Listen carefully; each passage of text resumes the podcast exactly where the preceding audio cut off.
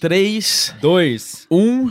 Fala, seus pentecostal gelado. Como é que vai esse fogo aí? Como é Rapaz, que vai esse frio, hoje né? tá frio, hein, Dil? Ixi, tá frio. Você que tá assistindo esse podcast não é de Misericórdia. Londrina. Rapaz, o dia da gravação hoje, a gente judiou do convidado, né? Nossa. Tiramos ele da casa, E nesse quando nós frio. sair daqui, então, que tá quentinho, Não, nós né? sair meio tarde. Nem fala, nós vamos sair cheio da unção e não vai nem sentir frio. Isso aí. Eu embora. sou o João Marcão. E eu sou o João Arruda. E esse é o MJCast. Ah, mais um episódio. Se você tá aqui, você é muito bem-vindo para essa conversa que vai começar daqui a pouquinho, mas já aproveita, deixa seu like aqui nesse vídeo, comenta, a gente vai no final do programa, final do episódio, pensar numa hashtag junto com o nosso convidado, aí você deixa sua hashtag aqui e compartilha com mais alguém que eu tenho certeza que esse episódio vai edificar muitas vidas. Isso aí. É um episódio muito esperado, né? Meu Deus do céu. Rapaz, esse- essa data tá marcada com esse convidado já faz um tempo, Aham. e graças a Deus chegou o dia. É como muito concorrido, né? É, Difícil, é, outro patamar. Outro né? patamar. Quem que tá com a gente hoje? Fala, apresenta Estamos com ele, nosso querido pastor Momô. aí. Moisés Uma salva de palmas. Aí, pastor Moisés Ramos. Momô, nosso Momô. querido Momô, carinhosamente conhecido como Momô. Seja muito bem-vindo, pastor. É um prazer Nossa. ter você aqui. É que um prazerzaço, uma honra. A gente até ia começar com uma saudação conhecida, né? É. Só que vamos introduzir primeiro o programa. Depois A a gente... todos. A todos, os irmãos e amigos. Mas, pastor, seja muito bem-vindo. É um prazer ter você aqui. Obrigado e não sei nem como falar diante de vocês, que se expressam tão bem, com tanta liberdade, eu fico tentando aprender. e, obviamente, muito contente, muito satisfeito. Começando aqui pela minha direita, né? O Vitor, o Fiuza, o Arthur, João Vitor e o João. É uma equipe realmente sensacional, né? Que Nota peso. 10. De peso, né? Na hora que chega no João, co- Vocês estão dizendo. Olha o bullying. Ó o bullying, hein? Então, é, quanto à demora em vir, é que houve alguns imprevistos, mas o dia chegou, né? Não, tá, foi na hora certa. então, né? na, É. na agenda de vocês, foram tantas vezes, porém na agenda de Deus era hoje, né? com certeza, viu, aí né? sim? Começou diferenciado já. E, não, pastor, mas é brincadeira pra gente. Sabe que, que a agenda é corrida demais, mas foi no tempo certo, né? Sim. Sim. Foi tudo certo. Pô, quem imaginaria que eu estaria entrevistando o pastor Moisés? pastor Moisés, velho? primeiro podcast, pastor, que o senhor participa? É. Vou chamar de você ao longo Ah, do episódio, sim, tá, pastor? melhor. Melhor. É, isso Você, é coisa moderna, né? Como eu sou da geração anterior. Mas é nada. E uh, o pastor foi um dos responsáveis pela, por essa, é, como posso dizer, essa passagem, né, do, de, uma, de uma galera um pouco mais né? antiga, passagem geracional para o povo mais novo. E se esse podcast tá aqui hoje, se existe, Com você acha que, certeza. acho que todo mundo que tá aqui é muito influenciado por, por você, pastor. A gente tem gratidão no coração. Eu, principalmente, não sei se mais alguém, mas eu fui apresentado, né, pelo pastor, mas eu sei se você lembra desse dia. Sim. Na Eu fui igreja. apresentado por uns cinco pessoas pra levantar eu na hora. então eu não sei quem foi É, certinho. não sabe. mas Mas o meu foi o pastor Moisés, então é muito, Que muita massa, gratidão hein? ter, ter que você moral, aqui. hein, viu? Nossa, tá abençoado o resto da eternidade É. já. O resto da eternidade, que legal. hein?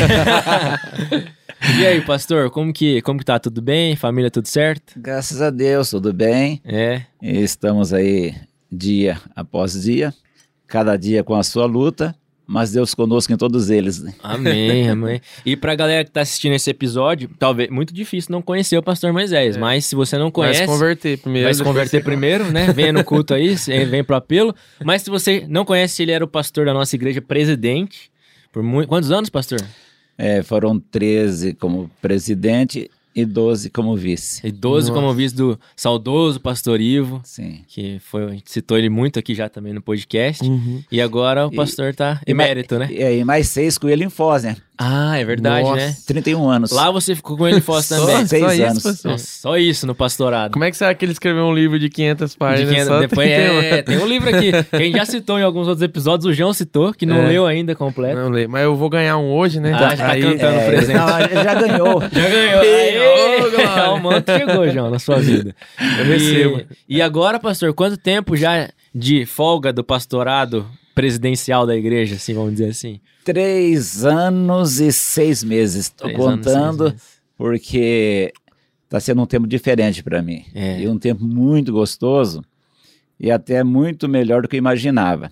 E se alguém perguntasse, então, se você soubesse que era tão bom, teria parado antes? Não, porque antes não era a hora de Deus. Eu parei na hora de Deus. Na hora Sim. certa, na hora de Deus. E para mim, é, algumas experiências diferentes, né? Por, por exemplo, ser avô. Nossa. Está sendo terapêutico, é motivador para mim. Então, para mim está sendo muita coisa nova e muita coisa interessante e creio produtiva para o reino de Deus. O senhor chegou a ficar com medo desse. O senhor não, você, né? Você, ficou- você chegou a ficar com medo desse, dessa parada aí, do que, do que viria, porque você ficou meio surpreso com o que você tá passando agora, quer dizer, um medo de ser ruim, de querer voltar. Então, existe, e logicamente aqui é, respeitando cada pastor que pensa dessa forma, alguns pastores mais idosos da nossa convenção, seja a nível de Estado ou a nível de Brasil, alguns têm esse receio que quando param, ficam no esquecimento, ficam lá meio escanteados. Para mim não foi assim. E não estou aqui querendo ser a bola da vez para cima, de forma alguma. Mas eu, quando estava já pensando em parar, alguns anos antes de tomar a decisão definitiva, já fui preparando meu coração, minha cabeça, e naturalmente aí aconselho quem vai parar um pouco mais cedo que faça um novo planejamento de vida. Porque parar e ficar totalmente estacionado, aí o negócio É perigoso, né? É. Eu acho que para todas as profissões, né? Sim. Mas principalmente pastor, porque a, a- é, pastorado ali é diariamente, né? Então, assim, se você para com tudo. É, você é meio. Pastor é meio. é, acho que é meio 24 horas, né, pastor? Você tem alguns momentos que você para de ser pastor? Não tem como, né? É, inclusive, esses dias, e até tem no livro uma estatística, entre tantas estatísticas, é, que pastor trabalha 55 a 75 horas por semana. Meu Pesquisas indicam isso. Ainda bem que eu sou designer. É, mas quando eu vi isso, eu achei. O pesquisador foi modesto, Foi mo- é, é, é. Foi bonzinho Foi bonzinho, né? porque tem casos que ultrapassa isso. ultrapassa. Sim, nossa, e, é e você acha, pastor, é, entrando mais nesse assunto mesmo, né? Depois a gente vai seguir, voltar um pouquinho para falar da sua história, mas aproveitar esse gancho, que tá sendo uma. Os novos pastores que estão surgindo aí, até pastor presidente mesmo, tem mudado um pouco essa questão de mentalidade de ter um tempo mais reservado para descanso, para família, porque eu vejo que não só no pastorado, mas em relação ao ministério em geral, o povo um pouco mais antigo tinha o ministério como o principal da vida, vamos dizer assim. E se dedicava muito, muito, muito, muito. Acima de tudo, né? E, e o, e o princípio do descanso, né, que é bíblico, né, se não fosse, se fosse fácil, não seria um mandamento, né, tá na Bíblia. E muitas vezes eles negligenciavam um pouco isso, né. Na sua opinião, a nova geração de pastor, de pastores, tem dado mais atenção a essa relação do descanso ou não? Eu creio que é uma mudança muito lenta. Uhum. bem morosa mesmo, mas está começando a ocorrer. Inclusive, quando eu fui parar, alguns ficavam assim comentando, alguns ficavam assim até questionando, é, por que parar com essa idade? Justamente porque eu tinha um outro planejamento de vida. E eu estou vendo já pelo Paraná e até fora, já pastores pensando mais ou menos como eu pensava, alguns pastores Uhum. porque a gente observa que pastores adoecidos é o que mais tem. E eles têm receio. É, ah, eu vou ficar perante a igreja dizendo que estou doente, que estou cansado. É, tem medo da desconsideração, daquela imagem que foi criada de um super homem. Super-herói, né? Uhum. É, aí ele auto se desumanizou. Aí ele sustentou aquela imagem por décadas. Ele não aguenta mais, não suporta mais, mas ele tem que escolher entre dizer para a igreja que ele tem limitações, que ele tem insuficiências, que ele tem cansaço, que ele chora, que ele geme, o sangue dele é vermelho também. e aí ele fica tentando escolher entre dizer que ele também é humano ou prosseguir como está e vai morrer dentro de pouco tempo. Sim. Porque tem muitos pastores aí que de fato estão morrendo silenciosamente, porque não respeitam. E quando nós olhamos, você falou agora há pouco aí, a questão do descanso, que é uma, é uma orientação divina, desde quando criou o homem no Jardim do Éden, depois vem lá uma série de situações no Levirato. É interessante que Deus, quando criou o homem, nós temos é, um ciclo de 24 horas, que é o nosso famoso relógio biológico, Uhum. que nós chamamos de é, circapitano. e, ou circadiano, aí depende da, da, da maneira que se usa. E tem um ciclo de sete dias que é, é cerca pitano. Então, isso a, acontece no ser humano e era como se nós pegássemos um relógio e começássemos a olhar o funcionamento dele, dentro da sua naturalidade. Uhum. É, agora, se nós pegarmos este relógio e começarmos a travarmos os ponteiros dele, ou fazermos ele funcionar anti-horário, nós vamos danificar essa máquina. Então isso chamaria de desincronização. Uhum. Então Deus nos formou com uma sincronia perfeita, mas nós estragamos o que Deus fez de perfeito. Entendi. Top, top. É, eu até a gente teve tá tendo curso de líderes aqui na nossa igreja, né? E ontem a gente teve uma aula com o pastor Daniel Zemuner do, do Espaço Esperança que, que ele citou essa questão, né? Ele falou um pouco sobre, sobre gerações, essa questão do, da parte psicológica também, né? E, e muitos pastores, até acredito que no seu livro ah, é, você se aprofundou bastante nisso, sobre a saúde emocional. A gente até teve o Matheus também, um psicólogo Sim. aqui nos últimos episódios, que falou muito sobre isso, que, que, que a saúde emocional, tanto como umas a, a, por exemplo, as doenças que atingem o físico, né, as, as doenças psicológicas, principalmente na vida de um pastor que tem tantas pressões, né, uhum. são muito presentes, né, por isso que é importante ter esse tempo aí de, de descanso, esse tempo de, de, de reservado mesmo para... É, e, e, e, ele sempre, ele sempre vai, tanto o Mateus quanto, né, todos os psicólogos sempre vai demonstrar que a cura, né, um dos processos da cura é você revelar isso. E para um pastor, ainda mais um pastor presidente e tal é, deve ser complicado conseguir expressar esse sentimento, e quanto menos você expressa, mais dano ele vai causando na saúde física e mental, né? É que hoje tem uma série de razões que a gente começa a observar. Por que os pastores não se abrem? Por que eles não é, abrem a caixa de ferramentas, como diz a expressão popular, né? E fica tentando ali é, superação. Uma das razões é que talvez falte a ele um companheiro que de fato seja confiável. É, são duas pesquisas, uma fala 70% e a outra 75%, que o pastor não tem um amigo próximo com quem possa se abrir. 70% Caramba. e outra 75%.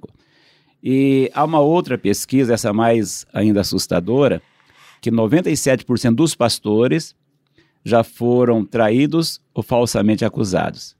Então, o pastor, ele lida diariamente no seu gabinete, que é o local onde mais permanece, é, atendendo todo tipo de gente, todo tipo, da igreja ou fora da igreja. E ele vê muitos conflitos, e nesses conflitos ele vê muita deslealdade, muita desonestidade, muita inverdade.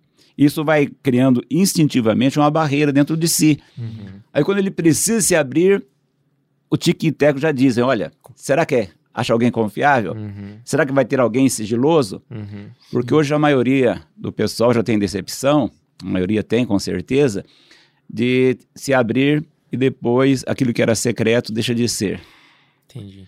Eu tava, comecei a falar do Zemuner, esqueci o que eu ia falar, lembrei com a, com a sua fala, pastor. Ah. Que ele falou, citou que assim, estava falando a respeito da sucessão, que está muito ligado com essa questão de ter amigo próximo. Assim como Paulo teve Timóteo, que ele pastoreou, discipulou, né? Barnabé, que discipulou Saulo e tantos outros na Bíblia, Elias, Eliseu que o sucesso do ministério não vai se dar muitas vezes na sua própria ação, nos frutos do seu trabalho, mas nos frutos do seu sucessor, né? Então, uhum. o quanto é importante, por exemplo, a gente viu, foi muito nítido, pelo menos para mim, quando o pastor Ivo passou o bastão, vamos dizer assim, da, da igreja para você, né? Ele vinha preparando, assim, e, e, é muito importante, né, isso que você falou mesmo, de, de ter alguém para se abrir, de ter alguém para conversar, porque o, pastor, não é porque é pastor que é um super-homem, né? É, uhum. de, não deixa de ser humano, né? Você tinha isso com o pastor Ivo, essa, essa troca?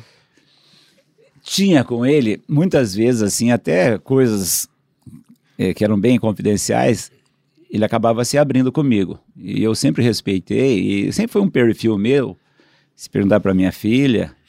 Ou para Vânia, elas vão dizer: é, se alguém conversar comigo e eu entender que aquela conversa não deve ser levada avante para ninguém, essa pessoa nem precisa me pedir segredo. Uhum. Já sei que não deve ser levado avante. Então já é uma coisa que eu me formei assim. Logicamente aprendi isso com o pastor Ivo, que foi meu referencial de vida. Uhum. Então, eu, pelo menos assim, me sinto é, tranquilo quando ouço alguém, esse alguém que me procura, é, quer se abrir, quer desabafar, eu deixo que isso aconteça. Porque que acontece? Dentro da área, é, você falou agora há pouco também aí, que antigamente, até uns anos atrás, é, a conclusão que tinha é que 80% das doenças eram de origem psicossomáticas. Uhum, Hoje já chega a 85% o índice. Nossa. Então o que acontece? O pastor ele vai absorvendo. Absorve, absorve, absorve, é como uma esponja, uma esponja, e aquilo vai sendo acumulado, vai borbulhando. E se ele não bota para fora, é, no caso desabafar, nem que seja para ele chegar lá na beira do Igapó, pela madrugada, Andar de pedalinho. onde não tem ninguém com esse inverno aí, Aham. e começar a gritar. Daí um mendigo É. ouve. Andar com o pedalinho de, de, como é, É, que- de alugado pirata, É, né? porque se ele não botar para fora pela boca, vai vazar pelos olhos. Porque isso aí lá dentro tá a pressão cada dia maior, né? Aham. Sim. E uma frase que, que você falava muito, pastor, e talvez tenha sido influente na sua vida, eu lembro várias pregações, né? Que não sei se era exatamente com essas palavras, mas que o, o principal erro, né, do ser humano é tentar agradar a todos, né? Sim. Que você sempre falava isso. Então, e, e na vida do pastor deve ser um dilema muito grande, né? Porque, igual você citou que tinha, atende muita gente no gabinete, muitas vezes pode ser conflito entre irmãos da igreja, né? E você tentar dar razão para um em detrimento do outro é, é complicadíssimo, né? E, e aí, pra ter esse jogo de cintura, nossa, É, deve ser uma coisa super sim. complicada, né? É, realmente é porque porque hoje nós, infelizmente, eu digo infelizmente porque teria que ser diferente, né? É, o pastor com medo de perder, talvez, assim, a popularidade, ele quer agradar todo mundo. Ele quer satisfazer todo mundo. Mas a- é impossível. Jesus agradou a minoria e minoria absoluta. Sim. Então veja só, se Jesus, sendo perfeito, sendo Deus, Uhum. ele não agradou todo mundo, por que nós hoje nos atreveríamos a querer agradar todo mundo? A partir do momento que eu quiser agradar todo mundo, é, eu vou perder a minha própria identidade. Minha Sim. personalidade não vai existir mais. Então eu vou ter que ter 10, 12, 15, 30 personalidades dentro de mim para atender o anseio de cada um. Sim. Tanto que tem um- uma história, assim, mais para exemplificar, Uhum. é que um, um aluno chegou diante do mestre e perguntou, mestre, qual é o caminho é, do sucesso? Aí o mestre ou- ouviu, deu uma pequena refletida e disse para o, o aluno dele, né, o discípulo, olha, eu não sei o caminho do sucesso, eu sei o caminho do insucesso. Aí o discípulo ficou curioso, né? E qual é o caminho do insucesso? O mestre disse, querer agradar todo mundo. Sim.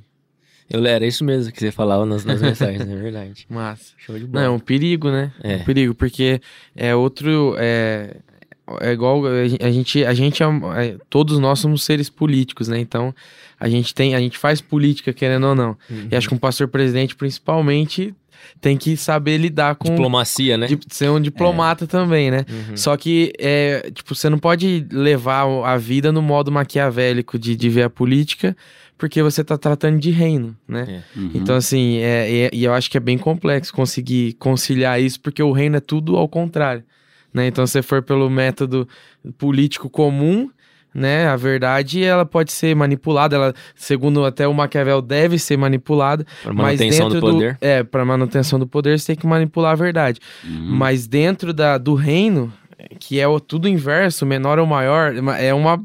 Vira uma bagunça dentro da cabeça do, do pastor, imagino. né? É, realmente a conciliação. Até tem um pensamento do pastor Marcelo Gomes que eu acho muito interessante. Ele diz que liderança e unanimidade nunca se conheceram pessoalmente. É. Tem É, até uma frase, né, que diz que toda unanimidade é burra, né? Sim. É, então é, é É complicado. porque né? a partir do momento que eu quero que todo mundo pense igual a mim, então quer dizer, então as pessoas são fantoches. é. Você só é unânime quando você é temido, né?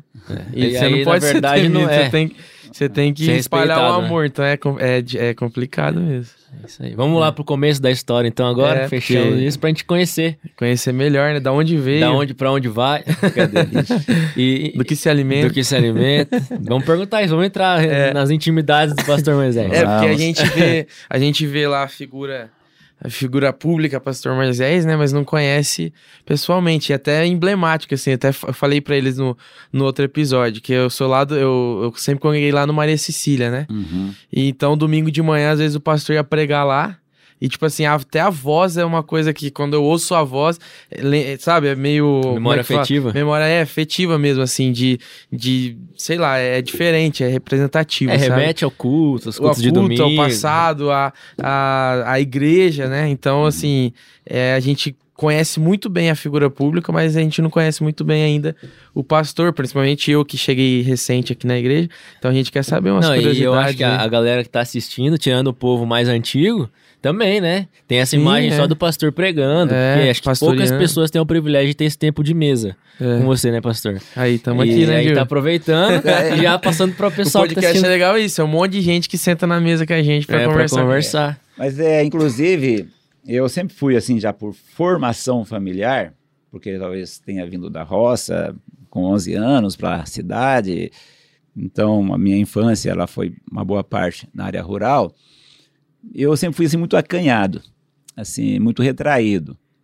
E isso me dificultou muito a questão de comunicação. Hoje já um pouquinho já de facilidade, um pouquinho. Teve, teve que aprender, né, Sim, pastor? na teve. Então, é, tanto que tem um pensamento, né? A gente tem que saber enfrentar a vida, o dia a dia. Isso aí é uma coisa que tem que ser aprendida, querendo ou não. Que diz o seguinte: espere sempre o melhor, se prepare para o pior, porém saiba lidar com o que vier. Então a gente vai aprendendo, a vida vai nos ensinando, É né? verdade. E, e essa origem aí, é, é, qual cidade que, é, que, que você nasceu? Nem sei se tem no mapa. São Pedro do Ivaí. Ah, São São Pedro, Pedro vai aí tem já. no mapa. É aqui perto de Jandaia do Sul, que é uma cidade mais conhecida, né? Aham. E com Mas eu 11 já ouvi- anos você veio pra Londrina ou pra outra cidade? Não, 11 anos para Londrina. Pra Londrina já. Cheguei aqui em 70.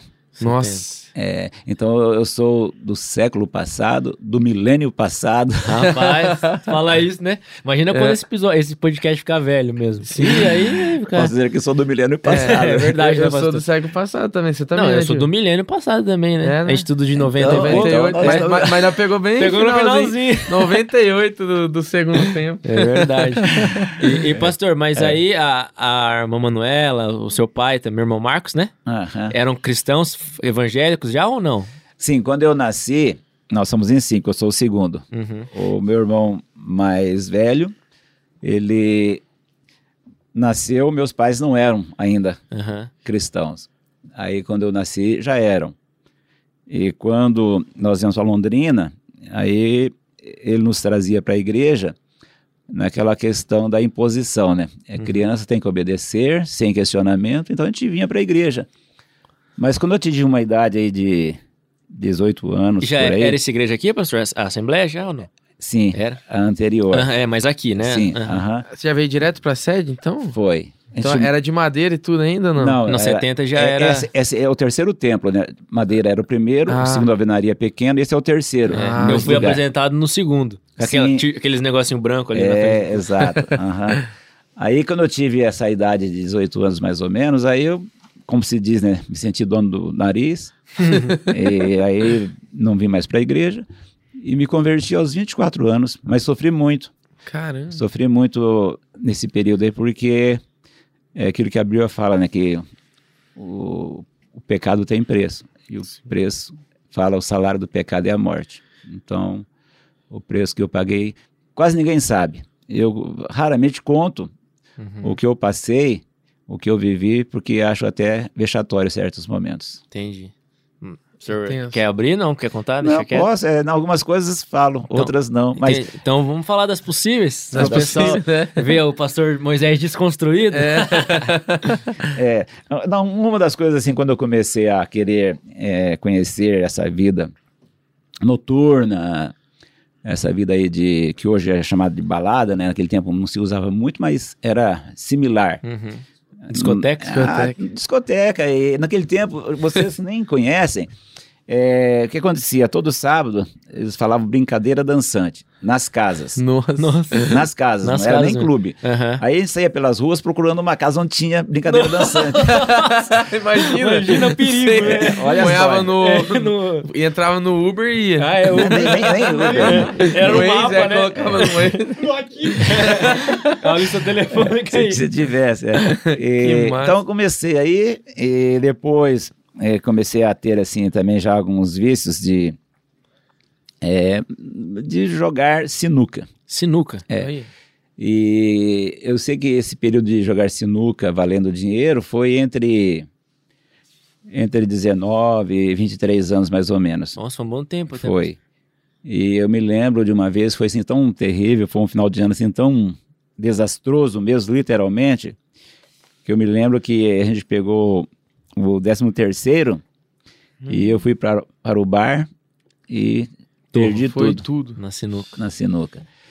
Porque aquele tempo funcionava, né? Era pagamento em cash, Aham. dinheiro. Era ficha pra pegar. Era ficha que jogava ou não? não, né? assim, é o pagamento da empresa. Ah, tá, da empresa. Ah, é. tá, É, entendi. Não era é, Pix, né? Sim, não, não, Não, era depósito, era Não, no de- era, envelopinho era mesmo. pago na mão, Aham. Na mão, é. dinheiro vivo. Aí saí da empresa, Nossa. fui para o bar que ficava na esquina ao lado da empresa e lá perdi tudo. Então imagina a cabeça de alguém que pensa em ter o final de ano com dinheiro no bolso Meu Deus. em questão de horas perde, Perde tudo, tudo. na sinuca, né? Nossa. Então foi uma das coisas assim que me fez ficar muito aprisionado e sofrer muito. E depois também tive assim, não tanto vício de bebida alcoólica, mas tive. Uhum. Eu estudei aqui no Colégio Champagnat e aí por questão de amizades, eu me lembro que muitas vezes a Que gente massa, pulava o muro, hein? É. a gente pulava o muro aqui na esquina da Bahia eh, com a São Salvador. São Salvador. Tinha uma padaria muito antiga ali. Não é onde tem uma agora, não, né? Tem uma pra... Tem, não sei se mas, ainda... mas era um outro, Tinha, não tem mais também. era um outro proprietário, já morreu Entendi. faz tempo. E eu me lembro que eu e mais dois, que ainda estão vivos, eh, não são crentes, Aham. a gente saía e a gente já chegou a tomar assim, no intervalo assim da, da noite, antes de ir para casa, depois que pulava o muro, eh, em média uma caixa de cerveja, nós três. Entendi. Então era uma coisa assim que fico olhando para trás, fico vendo quanta tolice, né? Tolice. Porque você está, além de perder o dinheiro, você está também eh, estragando sua saúde, danificando seu futuro. E até esses dias falei aqui na igreja, e talvez eu não tenha feito assim uma explicação mais detalhada, Uhum. que hoje no mundo morre é, na, nas Américas, nas Américas são 300 mil é, por ano de bebida alcoólica, mas em todo o mundo são 8 milhões e meio por ano é, de pessoas que morrem em decorrência do álcool, Alcoolismo, né? é, do álcool. Caramba. E aí você começa a olhar no Brasil, recentemente a gente começa a ver isso por pesquisas. É, qual é o estado hoje no Brasil é, que mais tem consumo de álcool? Minas Gerais. Aí eu come- começo a observar qual é o lugar onde mais tem acide- acidente automobilístico com vítimas fatais, com mortes. Belo Horizonte. Então você vai ver que isso de fato condiz. Uhum. Álcool e volante não se combinam. E nós vemos que hoje o consumo do álcool no Brasil é assustador.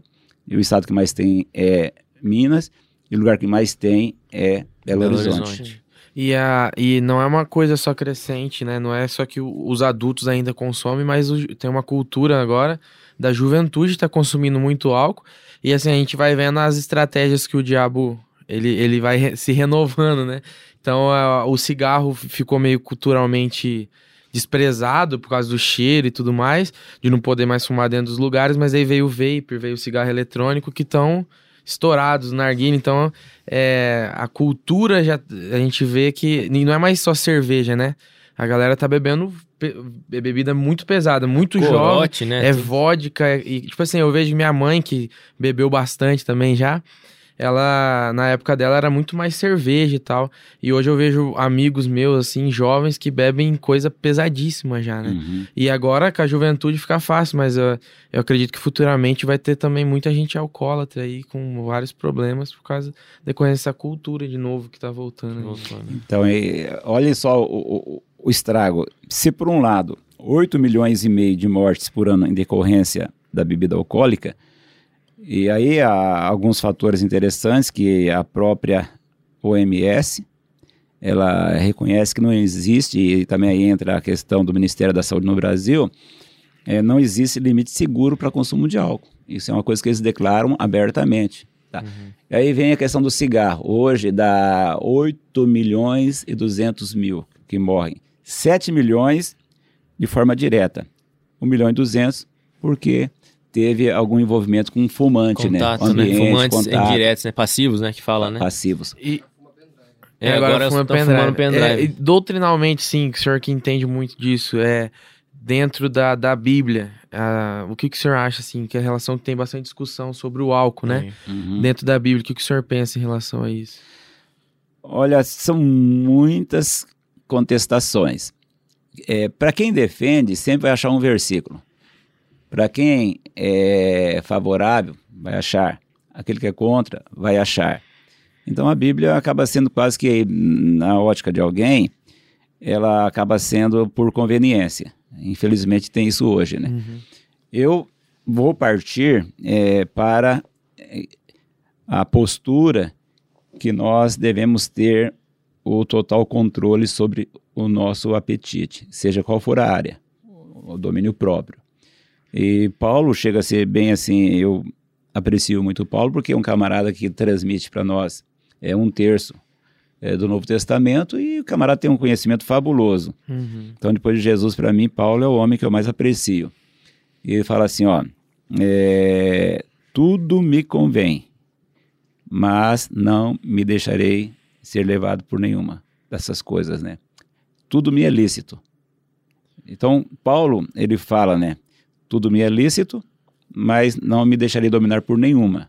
Uhum. Então, posso ter diante de mim é, um copo de cerveja, mas se eu tenho domínio próprio, eu não vou ser seduzido pelo copo de cerveja, ou pelo copo lá de, de, de uísque, seja de vodka, seja o que for. Por quê?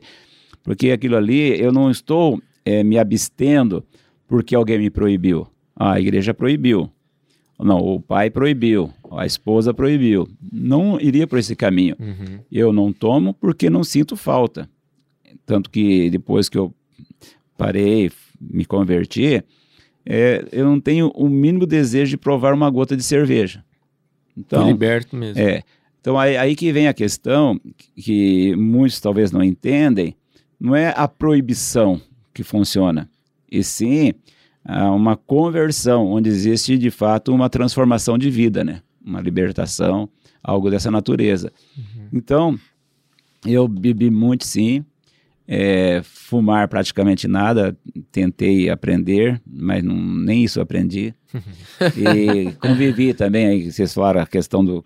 Eu convivi muito com gente viciada em drogas. Eu convivi muito.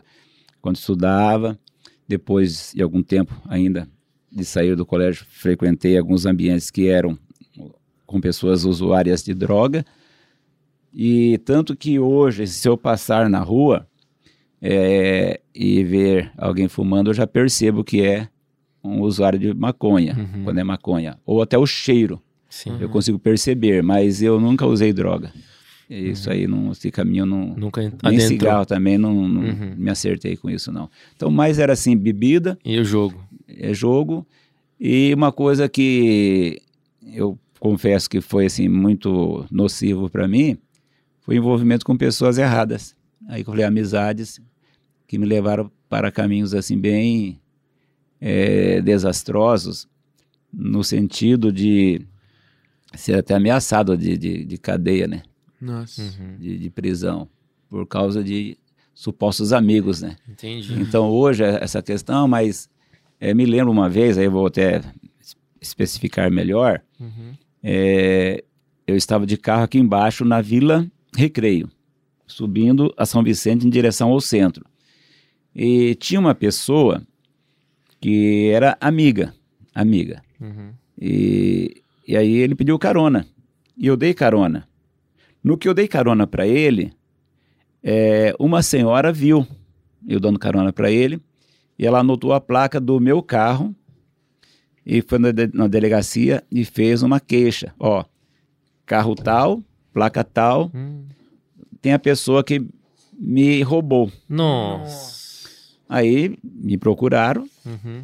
e aí, logicamente, a pessoa é, que foi roubada, ela me viu, falou, não, não é ele.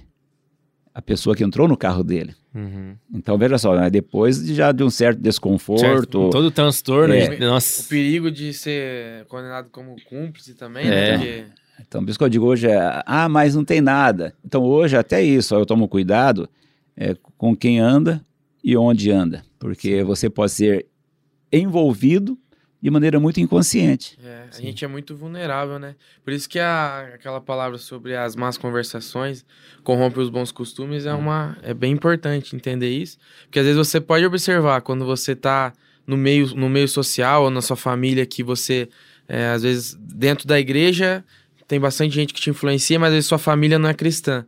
Você começa a conversar um pouco, você já começa a mudar um, um pouco Pegar uns trejeitos. pegar uns né? trejeitos, fazer. Então a gente é muito vulnerável psicologicamente, então a gente tem que tomar cuidado realmente Pra não ser então facilmente influenciado. né? É, Então, isso aí para mim foi uma lição e depois nunca mais usei esse procedimento, como custou muito caro para mim. né? Então, por isso que eu digo que hoje, até com quem você anda, tem que tomar cuidado. E isso foi dos 18 aos 24, pastor? É, é até E, a, e aí imagino a, a sua mãe sempre orando, né? Sofrendo, né? Ah, eu tive, então, outro fator. Um abismo chama outro abismo, a Bíblia diz, e Uhum. o fato é real. Eu me lembro que nesse período aí de 18, 19 anos, vamos dizer 19 anos aí, Uhum.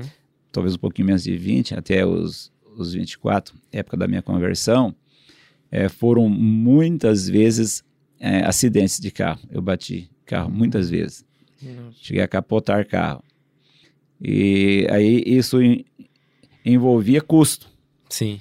E aí vinha um, um outro problema em cima. Aham. E aí, para mim dar conta do que eu tinha de compromissos financeiros, eu tinha que trabalhar em dois empregos. Nossa. Aí deixei de estudar uma época por um ano e pouco. Trabalhava de dia e de noite. Trabalhava numa empresa das 8 às 6 da tarde, eh, tendo um intervalo de almoço. E aí entrava no, no, num estacionamento aqui no centro, eh, como eh, guardador de carro no estacionamento, Uhum. manobrista. Sim. E lá começava às 8 da noite e até às 6 da manhã com uma hora de, Nossa. de, de sono. Você dormia Nossa. picado 4 horas no É, máximo. por- Então, para ter uma ideia, isso foi bem mais de um ano e meio, Nossa. esse ritmo. Por quê? Porque eu, eu ganhava dinheiro, aí batia carro, tinha- tinha que pagar o meu, sempre errado, pagava o outro, não tinha como, tinha que me virar. Então, é por isso que eu digo que muitas coisas que hoje aconselho alguém, Você como é que os caras deixou você ser manobrista? é verdade. é, mas nunca aconteceu nenhum acidente no Dentro do estacionamento. estacionamento, não. Não. Saía. O que, que o senhor tava falando mesmo que eu interrompi? Não, era isso. Então, é, hoje, quando a gente dá algum tipo de conselho, porque a gente já experimentou a vida, né? Já Uhum. viveu já na sabe prática. o lado amargo da vida. Sim. É. E sabe que, se puder evitar, é, sensato. É, é sensato aprender com os erros do outro do que precisar passar É. pelos mesmos erros. Corta um caminho longo, né? É. E daí, assim, então foi é, esse, esse reencontro, né? Porque daí depois dos 24 anos você, você se é, volta a se conectar com a igreja, foi pela, por alguma coisa que aconteceu que você voltou. E é o chamado pastoral, esse sentimento de, né, de, de querer ser pastor, ele vem antes, ele algum dia ocorreu ou foi porque Deus mandou mesmo? Então, aí tem algumas histórias é, que a gente pode é, abordar aqui. É, quando eu me converti, foi no ano de 83, é, no mês de agosto. Aí, quando foi em 85, eu fui para o seminário em Pindamonhangaba, o IBAD. E quando eu vinha para a igreja de Canos da Conversão, eu vinha mais para passar tempo. E como diz, né, dar uma paquerada, né? Quem E- não? Dá. Então, isso aí foram meses e meses. Vinha Vai na igreja. varoar, né? É, varoar. Hoje em dia Foi chama va- é, varoar. é, vamos varoar. Quantos- quantos- só tem um casado aqui, né? Só um casado. Só um Só, casado. outros não façam o que eu fiz, não, hein? É. É, aí eu vim aqui mais nesse sentido, eu até arrumei algumas amizades aqui na igreja tal, mas Umas amizades. Umas amigas. É. Não, é- eu acho, até onde eu tenho lembrança, que com moças da igreja, é, eu nunca tive nada com elas. Assim, foram várias, mas amizades mesmo. Uhum. Só teve uma vez que hoje eu fico assim olhando para trás e fico vendo, puxa, mas que. Mas já aconteceu, né? Hum. Só, só tinha uma moça da igreja, a gente teve uma amizade assim mais próxima.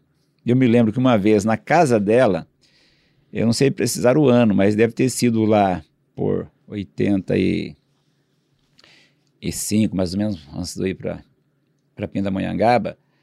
É, eu fui na casa dela e na casa dela eu acabei dando, acho que um beijo. Mas sem- Acho que um beijo. É, mas sem, não foi nem abraçado. Não, foi só um. Só não, foi um- foi assim, como se quase com um selinho. Meu, meu tio disse Tá. que ir pra igreja é bom, mas ir atrás da igreja é melhor. Não, mas, ó, olha só, mas daí o, que- o que isso. Como eu estava assim vindo para a igreja, e quando me converti, ouvia, não, não pode mais fazer isso, não pode mais fazer aquilo. Então eu me sentia privado de tudo. Aham. E quando aconteceu isso, eu comecei assim, quase que a domesticar a minha consciência. Aham. Aí quando eu fiz isso, eu entrei em desespero. Falei, puxa, deu um Já beijo veio a culpa já. Não, a culpa, o sentimento de culpa assim que tava me corroendo por dentro. Uhum. Pra vocês terem uma ideia, eu me lembro até hoje, Hum. eu cheguei aí na casa do pastor Ivo, na casa dele. Nossa. Pedi se ele podia me atender, fui lá na casa dele e confessei pra ele. Falei pra ele, olha, pastor, eu fiz isto, isso, orou por mim. Vida que segue. Tá. Aí logo em seguida fui para Pindamonhangaba. Aham. Então veja só, né? Hoje se torna até meio piada, né? É, um beijo não. numa moça, um beijo só, nem abraço. É um Já- temor que hoje em dia já Então, não. Aí quase me não lembro. existe mais, né? É, É, podia isso ter, né? aí. Podia ter, mas não tem, não. E depois, é, é, essa moça a gente andou se encontrando na igreja algumas vezes, depois nunca mais vi. Não sei se mora em Londrina ainda ou não, mas era da igreja. Então, assim, com relação à igreja, Aham. é, eu nunca usei assim de ato é, que fosse reprovável, com exceção desse um, que eu estou confessando aqui, ó. Aí, ó. Publicamente. Depois do pastoreio, acho que vocês são os Aí, únicos. Você o resto da cidade. você- Agora o mundo tá sabendo. A Vânia sabia já, né? Nem sei, acho que não. Toda vez que tem alguém aqui dá algum problema, né? Não, ainda bem, mas mulher. foi passado, solteiro, tá tudo certo. É, então, é, mas assim, foi bom. é, talvez. é, é, é, esse, beijo? Esse, não, não, foi, é, tá querendo me comprometer. É, mas o Frei, vamos dizer, o, O Frei, freio. que, o Frei que a conversão colocou em mim, foi bom, porque daí fui para Pinda, fiquei dois anos em Pinda, e, e dois anos em Pinda não tive nenhum relacionamento com ninguém. Ninguém mesmo. Porque lá era proibido também. Era né? seminário. É, lá não Ô, podia. pastor, só, só pra. Só, já voltamos pra Pinda. Como que foi a sua conversão? Tem essa memória ou foi algo, vamos dizer assim, Só é, volta, né? de na repente um apelo, alguma mensagem, ou foi algo, na, na- entre aspas, natural da, do sua vinda pra igreja, assim? É, foi, inclusive, foi um culto de quinta-feira, me lembro até hoje. E aquele dia eu estava sem carro, Uhum. porque, como eu falei, uma boa parte do meu tempo era carro batido, ficava a pé por uns dias até consertar, ou vendia para comprar outro depois. Uhum. Eu vim na igreja numa quinta-feira, de maneira meio despretensiosa. Morava aqui na Vila Nova, e vim para o culto, e naquele dia foi algo diferente. Algo diferente mesmo, assim. Fui para frente na hora do convite, do apelo, a gente usa falar apelo, né? Uhum, Fui para uhum. frente. É, linguagem comum, né? É, e eu me lembro, de- quando eu fui para casa, estava indo a pé, mas quando eu desci ali a, a Guaporé, que eu morava ali na Vila Nova, na Iguaçu, quase esquina com a Tietê, eu me lembro que estava assim flutuando no ar. Tamanha alegria, sabe? Assim, um entusiasmo fora do comum, uma sensação indescritível. Então foi naquele dia onde eu tive de fato uma mudança de vida Uhum. E aí, a partir daquilo, né, um ano e meio depois fui para Pinda, mas a partir da minha conversão já comecei a gostar, assim, de frequentar a igreja. Uhum. Me lembro até hoje, assim, é, quase todos os cultos, quando tinha apelo, ia para frente. Se convertia todo clube. Não, quem é mais antigo vai se lembrar. É, eu, sabe assim, eu queria me aproximar de Deus, eu queria ter mais experiências com Deus. Uhum. Então era uma coisa assim meio. E também outra coisa que aconteceu, meio interessante, a Vânia se lembra disso, que às vezes algumas moças se aproximavam de mim. Oi. É, Garanhão bonitão, né? não, não sei se era bonito, não sei, mas era diferente era alguém diferente da igreja. aqui. É, o diferente sempre se destaca, É. né? Mas... E aí, eu só falava de Jesus, só falava da Bíblia. Aí algumas não gostavam. Na igreja, né, você? Não, é- Detalhe, na né? igreja. Então, quem anda pra Vânia vai saber disso, né? Então, o papo meu era a igreja, era, era Jesus, Entendi. era a Bíblia. Então, a mudei sair pra totalmente. tomar um sorvete é, pra É, você ficar... a, a mentalidade foi outra mesmo, uma mudança de mentalidade, de- Total. de, Caramba. comportamento, de caráter. Aham. E, então, foi assim uma, uma- uma coisa que, é, até por sinal, eu trabalhava na TV Coroades, trabalhei quatro anos na TV Coroades. Coroades Que é hoje a. Globo, né? RPC, É, né? filia- Já era na época, já. Já era, né? Afiliado à O Rede que, que Globo. você fazia lá? É, eu trabalhava no setor administrativo. E aí eu me lembro que todos os dias praticamente é, a gente lá pelas seis horas saía do serviço já ia para esse período não trabalhava mais em dois serviços, estava só em um. E todo dia eu e mais alguns amigos lá. Ah, vamos para onde hoje? Para qual lugar? Fazer o quê? Então a gente já tinha um endereço já noturno. Aí quando eu vim na igreja, no outro dia eu cheguei lá, eles falaram, e hoje nós vamos aonde, Moisés? Eu falei, hoje eu vou para casa.